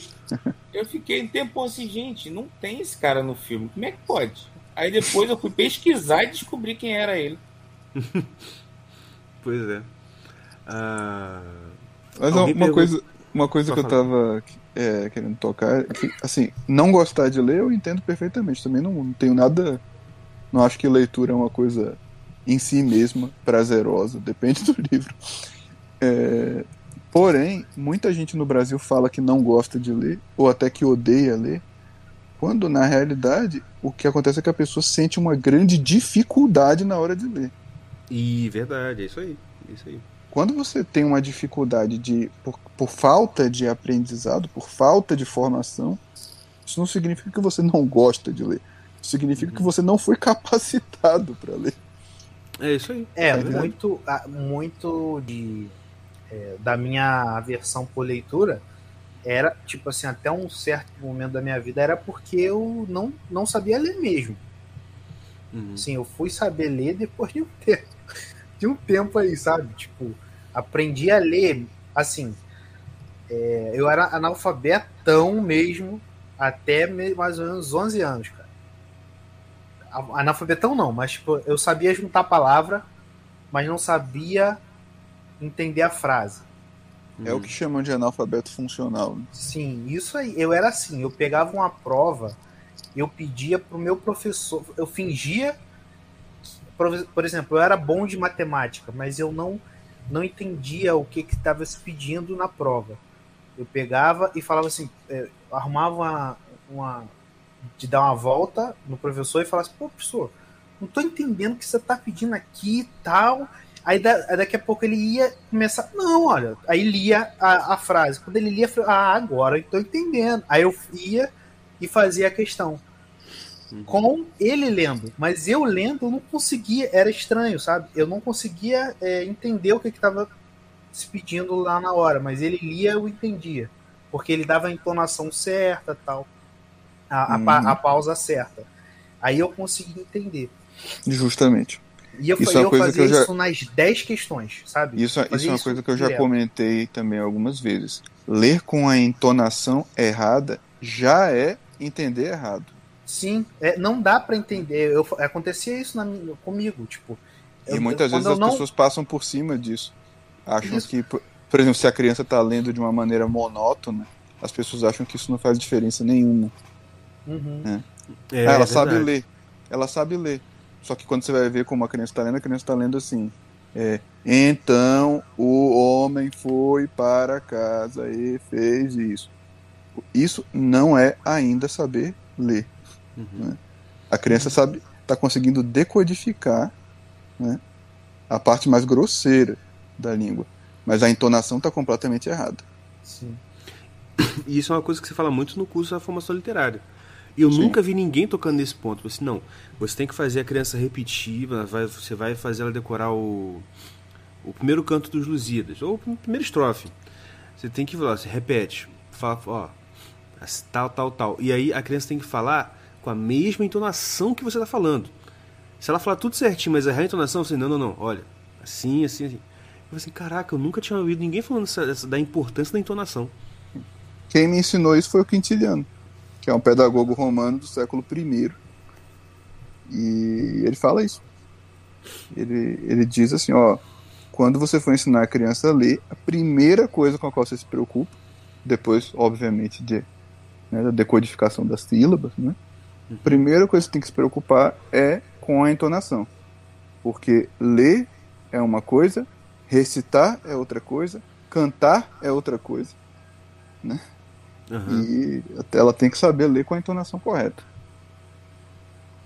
Especialmente Muito poesia, né? A poesia é um excelente treino para isso, porque quando você está lendo poesia, tem uma tendência a você entrar num, num tom fixo. Uhum. Você fazer, você martelar o verso sempre da mesma maneira. Né? Como o metro é fixo, você tende a ler sempre com a mesma entonação. E ali você corrige isso de uma forma que nunca mais a criança vai errar. Se ela conseguir acertar a entonação lendo poesia, ela não vai errar a entonação em nada. Uhum. Com certeza. E poesia é um exemplo também de coisa que, se você ler sem entonação, você não entende. Verdade. Você tá lendo, ó, eu cansei, tipo, pega, na escola, sei lá, pega a poesia. Tá... Cara, não tô entendendo nada. A professora vai e declama. Ah, sim, tipo assim, é Sim, incrível. É verdade. Quando ela declama, você, Exatamente. ah, entendi. É o mesmo texto, mas abre tua cabeça na hora que a outra pessoa lê. É muito doido. É muito doido. Exatamente. Eu acho que foi o poeta Walden, né? A gente estava falando aqui do Tolkien. Eu acho que foi o Walden que foi, que foi aluno de um dos cursos do Tolkien. E o Tolkien dava cursos de literatura germânica. E teve uma vez que ele, ele foi dar um curso sobre o Beowulf, o poema épico germânico. E ele começou a aula recitando uma parte do Beowulf. E o Walden disse, numa memória depois, ele disse que ele é, será eternamente grato por ter podido ouvir aquela recitação. Caramba. Hum. Muito Que bom, aquilo ali abriu os horizontes dele. Você Não vê como que a coisa é, né? Não foi a aula, não foi a explicação, foi a recitação. Uhum. Pois é. E nesse, nessa levada tem uma pergunta aqui que encaixa com o que a gente está falando. Do Matthew. Professor Falcão, o que o professor Olavo quer dizer com treinar o ouvido ou ter ouvido? Seria apenas ter o domínio da dimensão sonora da língua? Como tudo que o Olavo fala, depende do contexto. Você jamais interpreta uma coisa que o Olavo disse sem saber em que contexto ele disse, do que, que ele estava falando, porque ele pode e vai usar a mesma expressão com vários sentidos diferentes. Caraca, excelente explicação para pegar uma, um- uma frase do Olavo. É Sim. verdade. Aliás, não só do Olavo, se você fizer isso com Aristóteles, é a mesma coisa também. Uhum. A, ma- É a mesma- maioria. Assim, assim, desculpa. É a mesma coisa com o Gugu também, porque o Gugu, ele tem hora que fala umas coisas que se tu tira do contexto, acabou. Tipo assim, Sim. ele tá, ele tá falando uma besteira. Tipo, não, mas no contexto ali, é, se você tá na aula lá de seis horas, escutando Uhum. desde o início, você vai entender, porque na, cinco, na quinta hora e meia ele usou aquele te- termo ali. Mas se Sim. você de primeira pega, já era. Tu não entende. A, a capacidade de usar linguagem figurada é muito útil quando a pessoa quer expressar um conceito filosófico, é, sobretudo se for um conceito inovador. É, tem muito co- conceito que hoje a gente usa com mais facilidade e que na época que foi cunhado era incompreensível. Então dependia da figura de linguagem para poder ser compreendido. O Aristóteles fez isso, por exemplo, com catarse, que hoje é um termo da crítica literária. Mas na época que Aristóteles usou era um termo da medicina. Hum, Significava uma purgação, uma purificação que você fazia do organismo é, mediante remédios que ativavam, por exemplo, o vômito da pessoa. A pessoa botava coisa para fora. E o, o Aristóteles usou este termo médico para descrever o que acontecia quando a pessoa assistia uma tragédia. Muito legal. Então você tem uma, um- uma espécie de purgação emocional, como se você vomitasse uma emoção ruim que estava presa dentro de você. Percebe? Uhum. Ele usou o termo e nunca explicou. Entendeu? Então você tem que ter uma sensibilidade para entender É. o que, que ele está querendo dizer com aquilo. Verdade. Vou pegar outra pergunta aqui. O pessoal tá fazendo bastante pergunta. Eu... Vai fazer, botar, colocar todas, mas acho que tem algumas que estão interessantes. Ah, do latim, como, como o latim pode aju- ajudar a avançar nos níveis de letramento, eu acho que a gente comentou mais cedo que é, é mais na passagem para o refinado, né? É, na verdade, é, o latim ele é a maneira como a nossa educação tradicional, a educação clássica e medieval, é, fez o processo inteiro. Eles usavam o latim basicamente como um, um suporte para fazer o processo inteiro. É, agora, basta você estudar a gramática do latim? Não. Uhum. Não, não basta. Tem um, um processo consideravelmente mais complexo que usa a língua latina como suporte. Mas não é simplesmente estudar a língua latina e pronto, resolver o problema. Né? Sim. Mas para explicar isso detalhadamente, é o que eu faço no grau de letramento. Né? No grau de letramento eu explico e analiso cada uma dessas etapas da educação clássica e, e inclusive como que o, que o latim ajudava no processo. E uma das coisas que eu falo ali é que, do que eu pude ver, você não faz a transição para o passivo refinado sem o latim. Eu nunca vi isso acontecer. E uh, eu especulei que você possa fazer a transição do bruto para o incipiente usando a língua portuguesa. Uhum. Mas é uma especulação. É uma especulação. Eu nunca realmente vi isso acontecer. A maioria das pessoas que eu conheci, que eu consegui me certificar que eram passivos incipientes, estudaram um idioma estrangeiro de forma gramatical, analítica e pesada. Uhum. Ah, por exemplo, quando eu comentei a questão lá do latim, né? Ah, eu lembro que a primeira vez que eu comecei a perceber essa estrutura é, de coisas se repetindo com certo padrão foi quando eu estava estudando inglês. Uhum. Eu, e eu, eu comecei, é, assim, eu, eu, sempre tive facilidade com, com, com línguas. E quando, aí eu, eu já falava, assim, né, tipo, conseguia... É, eu, eu, conseguia, eu aprendi, eu, eu, aprendi a falar, assim, repetir palavras em inglês, vamos dizer assim, é, eu via muito filme legendado, né? Assim, e aí eu começava tipo assim, eu via o cara falando, via a legenda, assim, pô, vou, fui aprendendo. Depois eu entrei num curso, aí comecei a estudar gramática mesmo, eu comecei a perceber, assim, cara, tem coisa na gramática aqui que eu estou estudando em inglês que eu estou entendendo melhor a gramática em português. Exatamente. E foi, acho que foi esse que foi o, o, o É isso aí, isso aí foi a transição. O a transição, exatamente. Uhum. É. E aí alguém É pergunta aqui como, aí minha pergunta, como que o senhor passou do passivo refinado para o culto, que seria ali o, o grau superior, né? Nessa época, eu não tinha teoria de letramento nenhum. Uhum. Então, eu de certa forma estava intuitivamente, é, pelo meu sentimento, o que eu queria era chegar no passivo culto. É, eu não tinha essa separação dos graus, né? mas o que eu queria era o objeto do passivo culto, que é a crítica literária. Eu queria entender uh, como é que funcionava a forma, uh, a forma literária, forma estética da literatura. Uhum. E foi, foi na base desse esforço, né, foi fazendo esse esforço que eu fui aos poucos galgando esses níveis. Uh, eu, eu naturalmente fiz faculdade de latim, né, me formei em latim. Uhum. Se não tivesse me formado em latim, eu teria parado no passivo incipiente, como a maioria absoluta dos estudantes de literatura param. Mas eu tive esta fortuna né, de, de, de estudar o latim, porque eu me convenci cedo de que para entender literatura eu tinha que estudar a poesia clássica.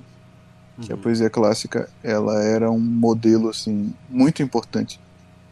E que tinha algumas coisas únicas que nunca mais foram repetidas. Então que era necessário estudar a poesia clássica. E só que o, o que eu estava querendo era isso era crítica literária só que aí para chegar à crítica literária eu tinha que estudar outras coisas né?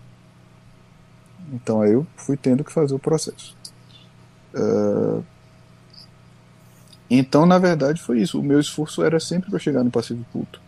Uhum. Por isso, quando eu cheguei, na verdade, acho que foi a coisa menos surpreendente do processo inteiro. Porque era o que eu Uhum. estava querendo desde o começo. É, o, o que foi surpreendente, na verdade, era o que estava no meio. E que eu não esperava. Uhum. Porque, é, como todo mundo, eu tinha uma ideia de que eu já estava suficientemente preparado para estudar crítica literária. É. Então, quando eu tive que aprender as outras coisas, aquilo ali foi surpresa. É. Falei, ué, tem isso? Ah, e tem aquilo também? É. Então, é, é aquilo, né? Eu estava achando que a jornada ia ser muito mais curta do que foi. Sim, sim. Muito bom. Ah, e para assim, uma coisa que eu acho que a gente poderia falar aqui em relação a essa questão do, dos níveis, letramento e tal, e que eu acho que é muito importante, porque é uma coisa muito fácil de fazer. Fácil, simples, quer dizer, né? Fácil porque, né? Enfim. Mas é simples. Que eu lembro de ouvir isso na aula. Um jeito. O melhor jeito de você passar do passivo bruto pro passivo incipiente, ou, ou não sei se é do incompleto pro completo, mas eu acho que é do passivo bruto pro incipiente. É a memorização de poemas. Uh, do incompleto pro completo. Do incompleto pro completo. Porém, tem uma relação com o incipiente porque você não passa pro incipiente sem isso. Uhum. Assim, a, a memória é um requisito importantíssimo para você poder desenvolver essa inteligência comparativa que, que, por exemplo, te possibilitou passar para incipiente. Ah, então... inclusive queria que você falasse da memória, porque eu lembro de você comentar uma coisa sobre assim, como que a memória acaba consertando coisas no seu cérebro sem que você perceba que sem você saber qual é o problema e nem como que a solução foi feita, mas assim que eu lembro de você explicando isso uma vez na aula. É, eu não lembro. Não estou conseguindo associar isso com nada. É, foi assim, é, que você falou que tinha lido que, por exemplo, quando você tá lembrando uma música, e aí tem sempre um certo trecho que você sempre esquece. Você lembra a música inteira, mas aquele trecho você sempre esquece. Ou quando você está decorando um poema e tem sempre uma, uma estrofe Sim. que sempre trava. Uhum. E que uhum. isso seria um sinal de algum problema cognitivo. E que se você ah, insistisse sim. até conseguir, pum, decorei. Agora, ah, decorei. Quer dizer que você resolveu aquele problema. Entendeu? Sim, sim. É, eu acredito que na maior parte dos casos é um é uma questão de exercício mesmo. Né? Você está com a atenção atrofiada. Uhum. E tem um ponto cego, por quê? Porque, por exemplo, a gente está aqui conversando. É, você está aí falando, você está tá falando alguma coisa comigo, e eu posso estar tá com a impressão de que eu estou captando o seu discurso inteiro, mas ali no meio do seu discurso a minha atenção pode estar tá se dispersando e eu posso estar perdendo uma parte do seu discurso sem perceber. Sim. E daí no final eu fico com a impressão de que eu ouvi tudo, mas na verdade eu ouvi metade, por exemplo. Uhum. Quando você está memorizando, você começa a se dar conta de que isso está acontecendo. É verdade. Porque você está se cobrando, né? Você está dizendo assim, ó, eu tenho que lembrar isso aqui tudo. Então você começa a perceber que tem uma parte ali que não está entrando na sua atenção. Uhum. Por quê? Porque você memoriza aquilo em que você presta atenção. Quando você não presta atenção, não entra na memória. Hum. E por quê? Porque a gente foi ensinado, né? Tipo assim, é uma moda pedagógica. A, né, ah, não, só decorar não adianta, só memorizar não adianta nada. O negócio é entender. Né? Eu falei, pô, como que você vai entender se você não, não lembrar do negócio? Exatamente. Exatamente. Teve uma vez que eu estava dando uma palestra para professores de escola pública, um auditório cheio de professores de escola pública. E eu falei exatamente isso. Falei exatamente isso. Eu falei, bom, eles dizem, dizem disseram, é, disseram para vocês, né? Ouvistes o que foi dito. Ouvistes o que foi dito pelos antigos, né? É, não adianta decorar, o importante é entender. Eu, porém, vos pergunto De que que me adianta entender uma coisa se eu não lembro? pois é. Eu preciso lembrar para poder. Primeiro, eu preciso lembrar para poder entender. E segundo, eu preciso lembrar o que eu entendi. pois é. E, co e, e, como com certeza ninguém riu, quer dizer que ninguém entendeu. Na verdade, é, as pessoas quase bateram palmas. É mesmo, cara? Puxa, que bom. O, o clima foi um clima assim de alívio, de suspiros de alívio. cara, é fogo, né, cara? Essas Mas é pessoas, é aquele mesmo pessoas... efeito do que, o, que quando as pessoas ouvem o Olavo, cara. É, tipo assim, os... é uma verdade que tá todo mundo sabe que é verdade, mas não tem ninguém para falar, é, expressar o que você tá sentindo. Essas professoras, elas são oprimidas por um é. discurso por um discurso pedagógico intransigente uhum. e, que, e que dificulta muito a vida delas. É verdade. Elas, é, elas é... têm a, a, experiência de sala de aula, né? elas sabem que aquilo não funciona. Uhum. Mas elas são obrigadas a, a insistir naquilo. É, é fogo, é fogo. Com certeza tem um lugar no inferno separado assim, para os pedagogos. Olha, realmente é uma posição de extrema responsabilidade. Então, É, sim, é muito perigoso. é muito perigoso. Uma coisa que você falou até do Erasmo que me fez pensar. é, Olha, olha como que é perigoso, né? Você, por exemplo, você escrever um livro. Porque o cara, né? O, cara. Você, eu- eu- hoje eu tava pensando nisso. É, cara, se eu escrever um livro, assim, meio, né? fa- Falando alguma coisa sem muito critério, sem muita responsabilidade. Cara, se esse negócio começa a ser levado a sério, olha o quanto de mal que eu posso causar, entendeu? Sim, é verdade. Cara, é um negócio que você, se você parar pensar, assim, bicho, é um negócio muito. É muita responsabilidade você jogar um negócio desse assim. Exatamente. Se você, se você é uma pessoa que realmente acredita no juízo divino, Uhum. é, você não fica nem um pouco surpreso, nem um pouco chocado com o, o fato de os livros serem cen- censurados antigamente. Verdade, cara. Na verdade, você Verdade. fica achando que isso é uma extrema caridade, uma imensa caridade do, das autoridades públicas, das autoridades civis e religiosas. Censurar o livro para não permitir que o cara faça mal. Com certeza, com certeza. E- é caridade e- pro próprio cara, não é nem pros E outros, aí não, é você entende, é, e aí você entende que vários autores piedosos estavam sendo totalmente sinceros quando eles eram censurados e agradeciam por serem censurados. Eles estavam sendo totalmente sinceros.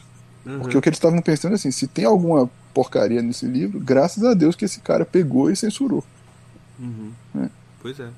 Porque eu não vi, mas se ele viu, ótimo. E é por isso, por exemplo, também, sei lá, Santos, né? Vê Santa Teresa de Ávila. Ela mandou, pegou os manuscritos dela, deu pro Baltazar Graciano, né, o padre, e falou assim, escreveu uma nota dizendo, o que ele cortar, fique cortado. Uhum. Porque é, são pessoas que, como você falou, realmente acreditam no juízo divino. Entendeu? Exatamente. Tem, é, tem- tem aquela crença própria da criança. Porque eu tava contando até para um amigo meu ontem. Assim, um dia, eu lembro até hoje. Quando eu contei para minhas, pra, as minhas filhas sobre o juízo final, a primeira vez que eu falei sobre o juízo final com elas, a, de, a que hoje tem 7 anos, na época ela era menorzinha, ela ficou meses preocupada. E do nada ela falava pra mim, pai, eu tô tão preocupada com o juízo final. Eu falei assim, mas é pra ficar mesmo, filha. Fica assim. Mantenha esse temor bastante tempo. Justamente. Né? E como a gente comenta aqui no podcast, vários episódios a gente comenta, comenta isso. Tipo assim, ah, um- um- uma das frases que é muito na moda entre a galera é só Deus pode me julgar. Assim, filho, isso devia deixar você com um pavor. Que você não tem noção.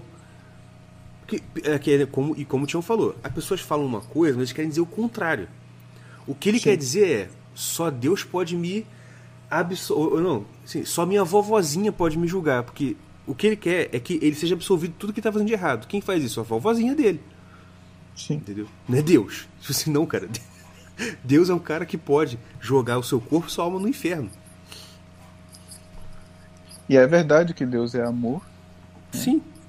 e é verdade que, que ele, ele é capaz de perdoar tudo, absolutamente tudo.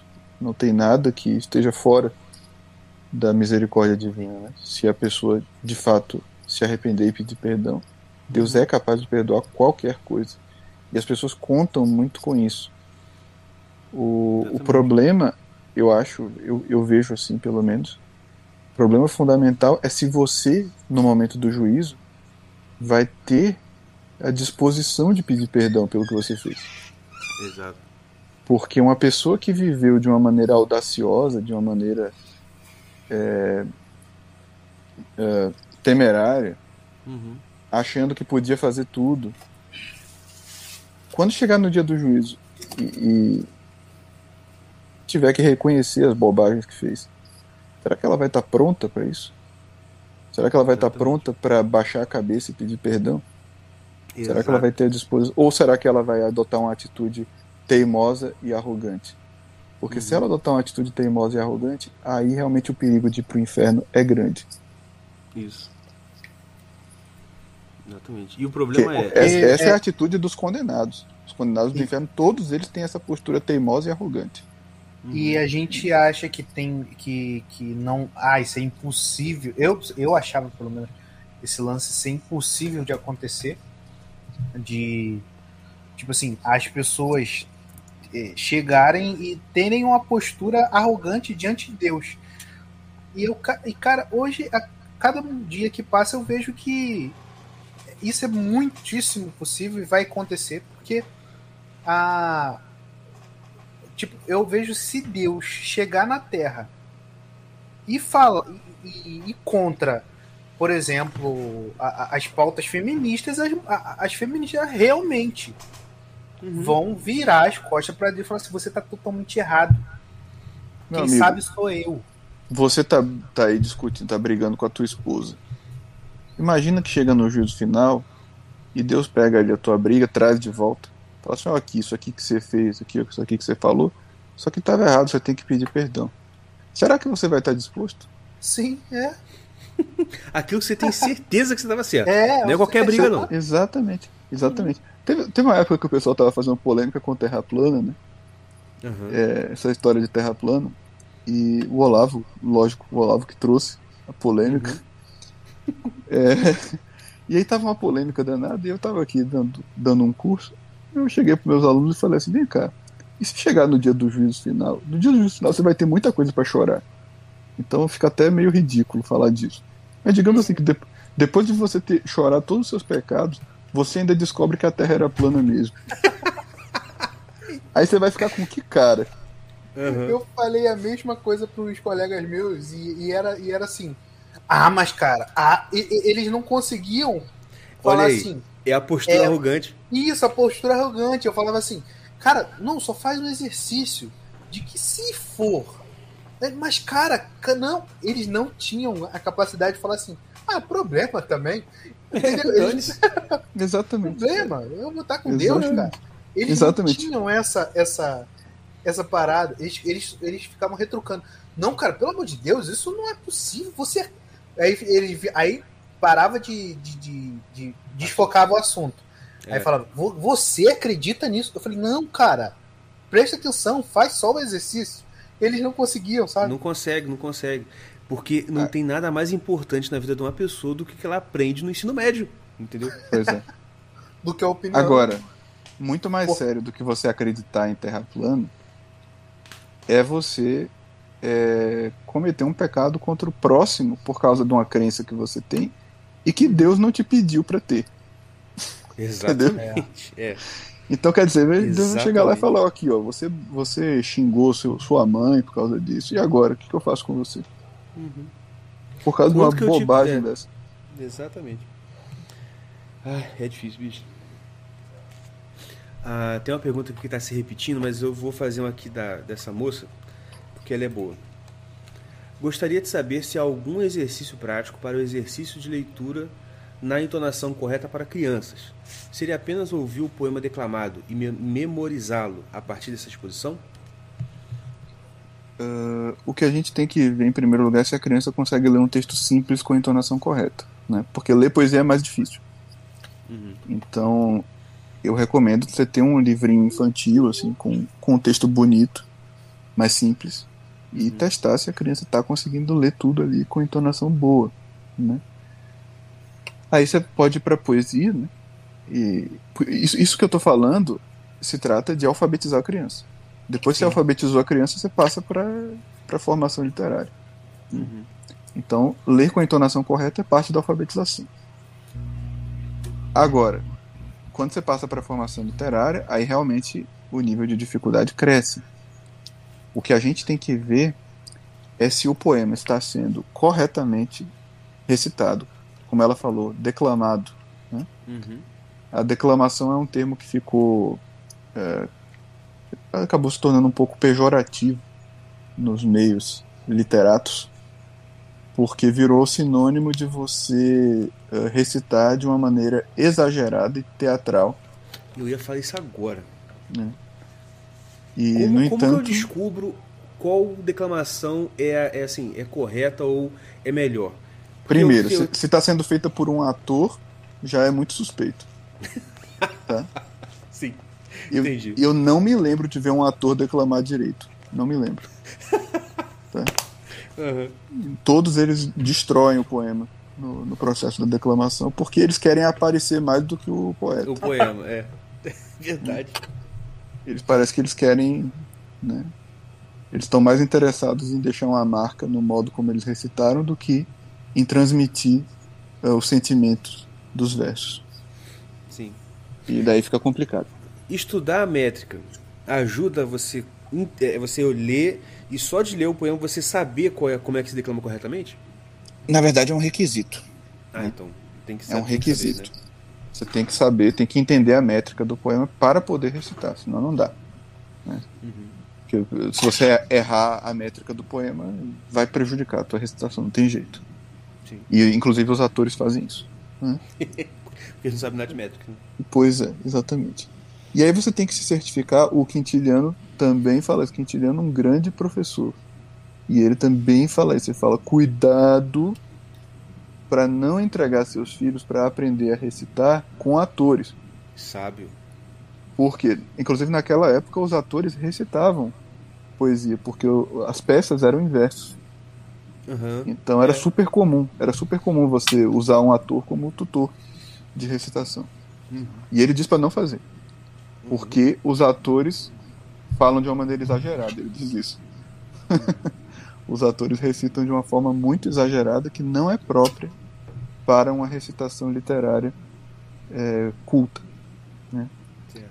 Então você tem que tomar cuidado com os exageros. Não é para sair fazendo ah, show. Aham. É para você ler quase como se fosse prosa, só que respeitando as pausas e procurando dar uma entonação que seria a entonação que você daria se você tivesse falando aquilo naquela posição. Sim, sim, exatamente. É. Então, por exemplo, se é o deus Marte que está falando, pô, é o deus É. da guerra. Então É, a gente tem que dar uma entonação um pouco mais bélica, né? Tem que falar como um guerreiro, não pode falar como uma mocinha, né? É. Eu lembro trecho... você comentando no, no, no poema da. O, o- aquele livro de fábulas de La Fontaine, que é, é tudo em verso, Sim, que a cigarra e a formiga, salvo engano, foi o Bocage, né? Acho que é, sim, tá sim, naquele sim. livrinho do Bocage. Eu lembro de você falando, tipo assim, você não pode ler, tipo, a- a- na, na hora da, da, da, da cigarra que ela tá lá, né, passando frio, oh, minha amiga. Não, você tem que falar assim, oh, minha amiga, dá, dá, dá aquela, um pouquinho de interpretação lá, pra- até pra criança, tipo, imaginar Isso. melhor, né, aquela cena. E, e com as fábulas, tudo bem você fazer isso, porque o texto é para ser divertido mesmo. É, Hum. exatamente. Então você pode fazer umas brincadeiras enquanto está recitando. É perfeitamente aceitável. Quando você está recitando os Lusíadas é diferente, né? É, Né? verdade. Aí com os Lusíadas você tem, você tem que ser mais sóbrio. Sim. Só que mesmo assim tem a entonação. Você não pode ler as armas dos barões assinalados, que do ocidental para a lusitana. Uhum. Não, não, não tá correto. Você tem que dar uma entonação mais solene. E assim por diante. Então é. E, e dentro do verso tem essas questões também, né? De qual palavra que está recebendo mais ênfase. Uhum. né? Isso, tudo isso é importante para a compreensão, inclusive. Não é só uma questão de estética, digamos assim. Aham. E fazer uma pergunta aqui para finalizar. Eu, eu ia fazer essa, só que eu tive uma ideia melhor. Vou chamar o professor Rafael para uma próxima visita para ele falar sobre o projeto ônibus. Que a Ah, gente tá- gasta mais tempo falando dessa. Entendi, tá me escravizando já. É claro, com certeza. Porque, inclusive, eu tenho que falar, não posso falar muito alto porque tá Não, todo mas mundo dormindo o- já. o- o- os irmãos Caverna, a gente faz, a gente faz isso mesmo. É verdade. É, é- é temporada 1, 2, 3, 4. Hum. Marcos Monteiro vem aqui umas cinco vezes já. E vai voltar. Por quê? Porque esta aqui, vocês não sabem, 49 pessoas aqui ao vivo. Esta é a primeiríssima participação do professor Rafael Falcon em um podcast. Você me É respeita? Você É me verdade. respeita? Aliás, ó, só para não dizer que a primeiríssima teve uma coisa que não era chamada um podcast, Hum. tá? não recebia este nome, Aham. mas é o, o, o célebre True Hangout Speak, Ah, tu participou? Tu, tu, tu chegou só, a ligar? É, só as pessoas das antigas, os verdadeiros fundadores do olavismo conhecem o, Hangout Studio. Aham. sim, sim, o Louis, né? Luiz. aham. É, eu, eu, eu fui. Acho que, acho que fui um dos primeiros. Acho que fui. E, e na, na verdade foi o, o Luiz que me projetou. Porque na época que ele me entrevistou, ninguém, ninguém me conhecia, ninguém sabia quem eu era. Cara, muito bom. Muito bom. Show de bola. Ah, mas podcast, podcast mesmo é o primeiro. Então vocês que estão ouvindo, por favor, apoiem este maravilhoso podcast. Tá aí embaixo o link, tá na descrição do vídeo. Sabe por quê? Porque hoje mesmo minha sogra perguntou pra mim: Seu Caverna, o que você faz dar dinheiro? Eu falei assim: Não, minha sogra. E eu tive que falar: Não dá. Por quê? Porque você não colabora com a gente, pô. Eu tô aqui Passa trazendo o Rafael chapéu. Pois é, tem que passar. Por favor, Mordecai. Ah? Faz uma chan aí, rapaz. Rapaz, tem tanto tempo que eu nem lembro mais direito. É, Nosso site. nosso site, irmãoscaverna.com. Tu vai achar lá é, a loja é, com camiseta, xícara, é, adesivo. O nosso primeiro cliente foi o Gustavo o Abadi. Gustavo Gustavo Abadi. Já falou que é muito bom e recomenda. Vai achar também a Caverna dos Estúdios, que o senhor Caverna faz as aulas dele lá. Não, não fala isso não. Faz isso na frente não. Quando o Rafael tá aqui, não. Não fala não. Tá lá, Rafael. Vai lá. Vou assistir Vai lá, lá. aulas. Dá, dá, dá um espetáculo lá na. Dá um espetáculo lá no que ele Dá, tá aqui em privado, por favor. Vou faz- Vou fazer que nem aquelas pessoas que cri- criticam a aula pelo título, né? Eu vou refutar, vou refutar a aula pelo título. Refutando o senhor Caverna. Poxa, Sem, sem assistir fácil. a aula, só, só É, pelo 10 segundos de vídeo, pronto. É, no nosso site também tem aquela parte maneirinha de é, dos artigos, onde o senhor Caverna. eu, Não, não. Artigo David, não. vai lá também, Rafael. Dá uma olhada naquele negócio lá. Tem área de comentários, se quiser dar uns culachos na gente lá também pode. a sintaxe tá problemática. É, tem um apoia-se lá no- na página principal para você dar um do seu apoio lá pra gente. É, Von Piper. tem a Von Piper também, que é a nossa patrocinadora oficial. É, e lembrando que vocês têm 15% de desconto. Quanto? 15%. 15% de desconto em qualquer produto. Só colocar Irmãos Caverna no cupom no final da compra. Valeu? Mais alguma coisa? Não, só isso. Só isso. Mas é isso aí. Ah, Pode falar. É, a gente combina o- um próximo sim. Isso é um prazer, não tem problema. Só Muito tem bom. que, né? A gente tem que combinar porque tem que fazer a logística toda. Não, com certeza, com certeza.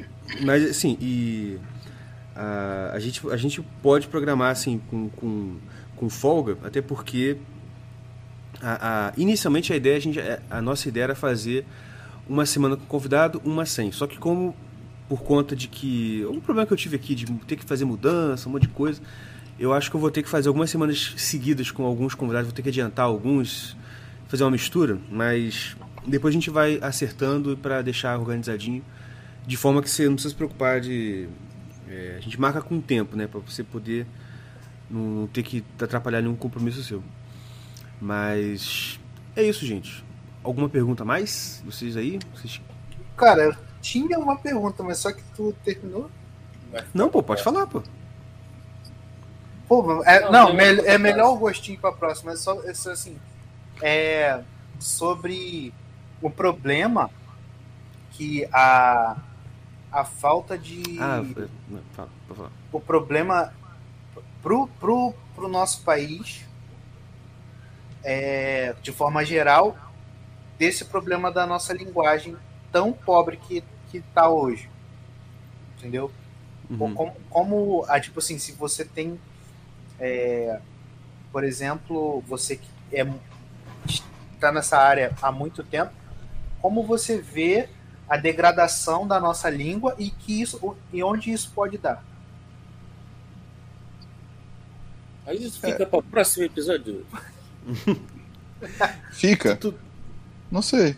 Não, Se quiser, eu falar. respondo. Pode, Pode falar, eu, eu, eu quero saber mesmo. É, é um problema sério, sim. Não, não dá para colocar panos quentes, não. A linguagem é realmente a base de muita coisa. Se você não não está com a linguagem funcionando bem, fica difícil fazer o resto. né?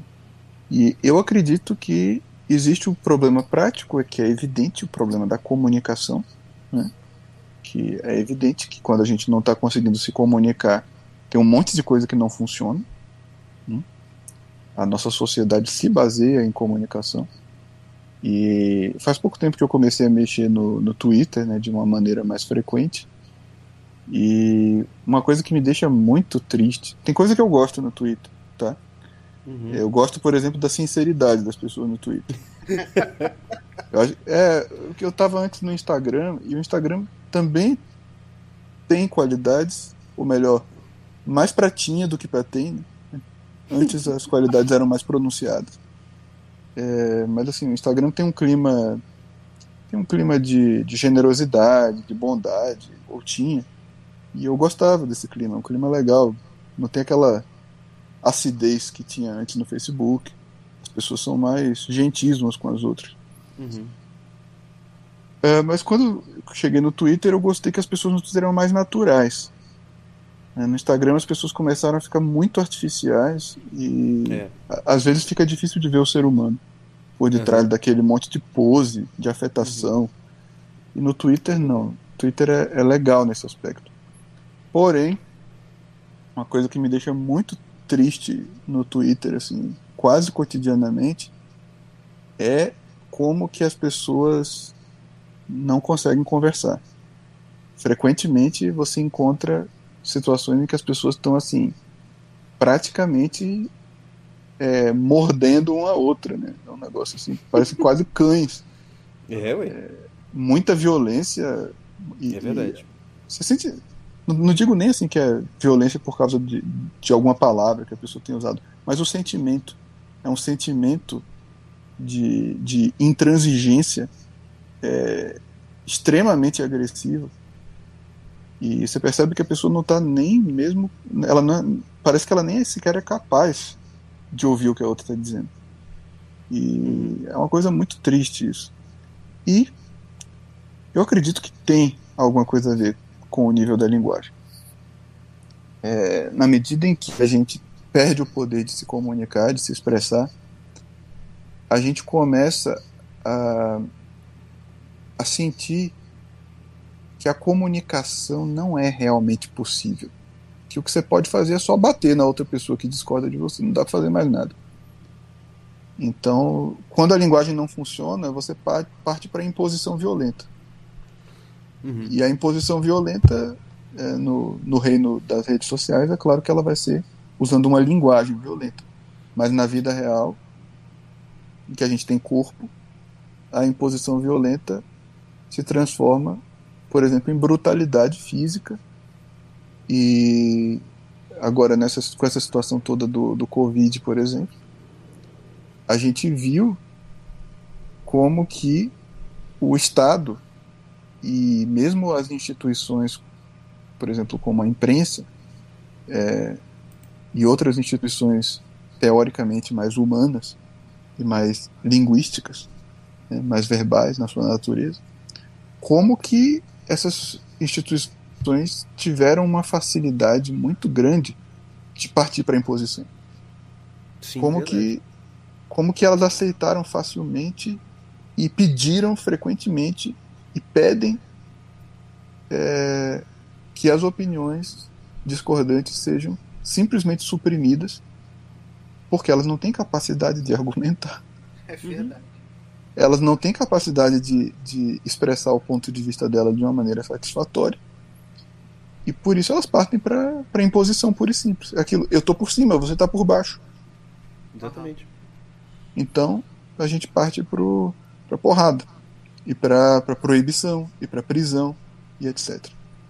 E isso é um péssimo sinal e não é só sobre a linguagem no Brasil, viu? Porque isso é uma coisa que eu falei lá no grau de letramento. A situação da linguagem no mundo ocidental está muito ruim. Não é só no Brasil. Então, quando as pessoas dizem que o problema é só no Brasil, é, tem uma, uma falsidade nisso. Tem um, um, tem um complexo de vira-lata do brasileiro também. É, é, em, em vários aspectos, o Brasil está melhor do que outros lugares. Por exemplo, é, o elemento pedagógico e o elemento intelectual aqui no Brasil, ele me parece estar superior aos Estados Unidos. Uhum. Tá? Não, não da, do ponto de vista da educação institucional, daquilo que está acontecendo é, no Estado ou nas escolas oficiais e na maioria das escolas, mas existe um movimento renovador no Brasil que tem muita força e que está ganhando cada vez mais força e que tem bases muito mais sólidas do que os movimentos americanos. Sim. Isso é verdade. Que quando, é, é uma coisa que eu percebo também. Quando a coisa começa a dar certo aqui, eu tenho essa impressão. É uma qualidade muito maior do que quando começa com, com o que já está mais ou menos certo lá, entendeu? Pois é, lá eles têm uma tradição. Essa tradição, até um certo momento, ela era superior ao que a gente tinha aqui. Porém, desde que aconteceu a Revolução Olavista, né, a Revolução Cultural Olavista, Uhum. é, foi se criando aos poucos um movimento cultural aqui no Brasil, que hoje é um movimento mais vigoroso do que os movimentos culturais americanos. Sim. É um movimento que tem uma base mais sólida e que, em certos aspectos, já superou os movimentos americanos, apesar dos movimentos americanos serem mais antigos. Uhum. E, e, e- e- e existirem em maior quantidade, né? E existirem em maior quantidade. E o nosso está crescendo em quantidade também. Está Uhum. Uhum. tá, Verdade. tá atingindo mais pessoas, está adquirindo uma influência cada vez maior.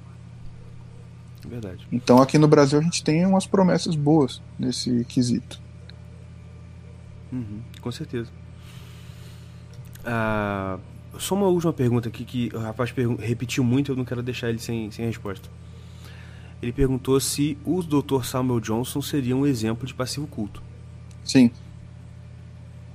Porque ele falou da questão da crítica literária, né? sim, E sim. ele como crítico literário. Sim, o Samuel Johnson é um crítico literário de alto nível. Muito respeitável mesmo. O Cheston, você acha que também seria um exemplo passivo culto? Ah, não, É mesmo, cara? não. Eu não sei classificar o Chesterton, tá? Porque isso, isso seria, exigiria que eu, eu tivesse lido com esta Com atitude. Aham. É, eu não, não fiz isso. Eu li o Chesterton antes de ter a teoria dos graus de letramento. E eu o li assim com um espírito de muito prazer. Uhum. Mas o, o T.S. Eliot uma vez fez um comentário sobre o Chesterton, um comentário um pouco, um pouco mal educado, mas falou assim: que o Sr. Chesterton nunca teve uma ideia na vida. e o pessoal às vezes tem dificuldade de absorver essas polêmicas entre, entre intelectuais. né? Aham. Mas o, o T.S. Eliot tem razão. Só que qual é o problema? Quando você interpreta o que o T.S. Eliot está dizendo, você tem que conseguir entender exatamente o que ele está dizendo. o que, que ele quer dizer com ter uma ideia, Aham. né? E o, o Chesterton, ele é uma pessoa que tem...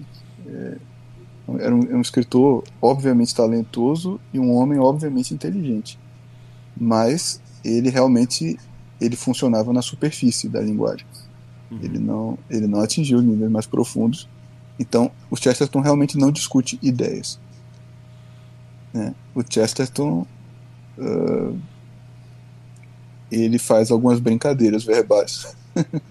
Uhum. E essas brincadeiras verbais são extremamente prazerosas. né? Uhum. E, digamos assim, de modo geral, ele está certo, ou está indo no sentido certo. né? Mas é verdade que ele não entende boa parte do que ele está falando. e isso eu acredito que qualquer, qualquer intelectual sério reconhece. Que o Chesterton uhum. não é não é um filósofo, não é um, uma pessoa que tem uma compreensão profunda do que ele está falando. Ele é um, um homem é, de, de coração reto e com um talento verbal imenso. Né? E o trabalho dele é interessante. Mas uhum. tem, tem coisas que realmente a gente tem que reconhecer, que ele tem limite, né? E eu Sim. acho que em relação ao passivo oculto, eu, eu acho que realmente não dá. Não dá para ele estar no passivo oculto, não. Ali tem uma carinha de passivo incipiente. Tá? Entendi. Ah, então olha só, então eu estou no mesmo nível e mais ou menos no mesmo peso do Chesterton. Então está muito bem. é outra coisa. Isso é outra coisa. Uma vez também a, a minha comadre Lorena Miranda Kutlak estava conversando comigo e ela comentou: Eu acho que o Dostoiévski estava no passivo incipiente. E eu falei: legal, legal você dizer isso, porque é o que eu acho também. Mas como você é especialista em Dostoiévski, a minha opinião ganha piso, é, tendo a sua, a sua adesão. Porque eu também tenho essa impressão do Dostoiévski. Porém, dizer que o cara está no passivo incipiente não quer dizer que ele não tivesse um talento monstruoso. Seja, não quer dizer que qualquer pessoa no passivo incipiente conseguiria fazer a mesma coisa que ele fez. Né? Uhum. E, e não quer dizer também que ele tivesse exatamente os mesmos conhecimentos que qualquer passivo incipiente. Né? Uhum. Quer dizer apenas que, grosso modo, ele funcionava no mesmo nível de inteligência que você. Mas assim, ainda assim há muitos meios de ele te superar. Uhum, né? Com certeza. Tanto no talento, como no conhecimento, como em outros aspectos também. Né? Uhum. Domínio da arte da escrita. Né? Tem, tem muita coisa que distingue um passivo incipiente do outro. Assim como você não está no mesmo nível da minha filha é, de 9 anos. É, provavelmente eu estou abaixo. não, né, você, não, tô ligado, tô ligado. Como você Mas... é um adulto, um adulto que já estudou muitas coisas, etc., é claro que você, você conversando com ela, você tem uma superioridade sobre ela. Natural. Né? Uma superioridade que deriva em parte da sua maturidade, em parte do conhecimento que você tem, e assim por diante. Mas, digamos assim, vocês conseguiriam se entender bem numa conversa. Uhum. Uhum. Entendi. Perfeito. Então, olha só, não vou tomar mais tempo do professor, até porque ele tem família e eu também. E eu acho que estou sendo cobrado nesse momento. Mas o a gente fica por aqui. Muito obrigado pela sua presença, professor Rafael. Foi muito bom mesmo, muito bom. A gente fica muito honrado de você poder participar aqui do nosso programa. E vamos conversando pra gente, futuramente, né, a gente ver um, um outro, um outro momento. Até porque eu queria mesmo falar do projeto Ônibus, só que a conversa acabou tomando outro rumo. Mas uh, é um projeto muito legal também, que a gente pode explorar ele e falar dele, que é muito, muito bom. E obrigado a todos também que estiveram até aqui, por vocês terem dado audiência pra gente.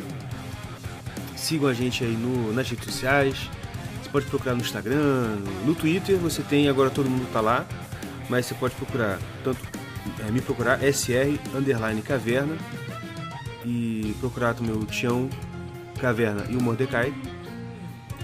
E também colaborar com o nosso apoio coletivo para a gente poder manter o nosso programa aqui. E eu poder falar para minha sogra que sim, agora eu estou ganhando dinheiro com isso. Palavras finais, deixa aí com o professor Rafael.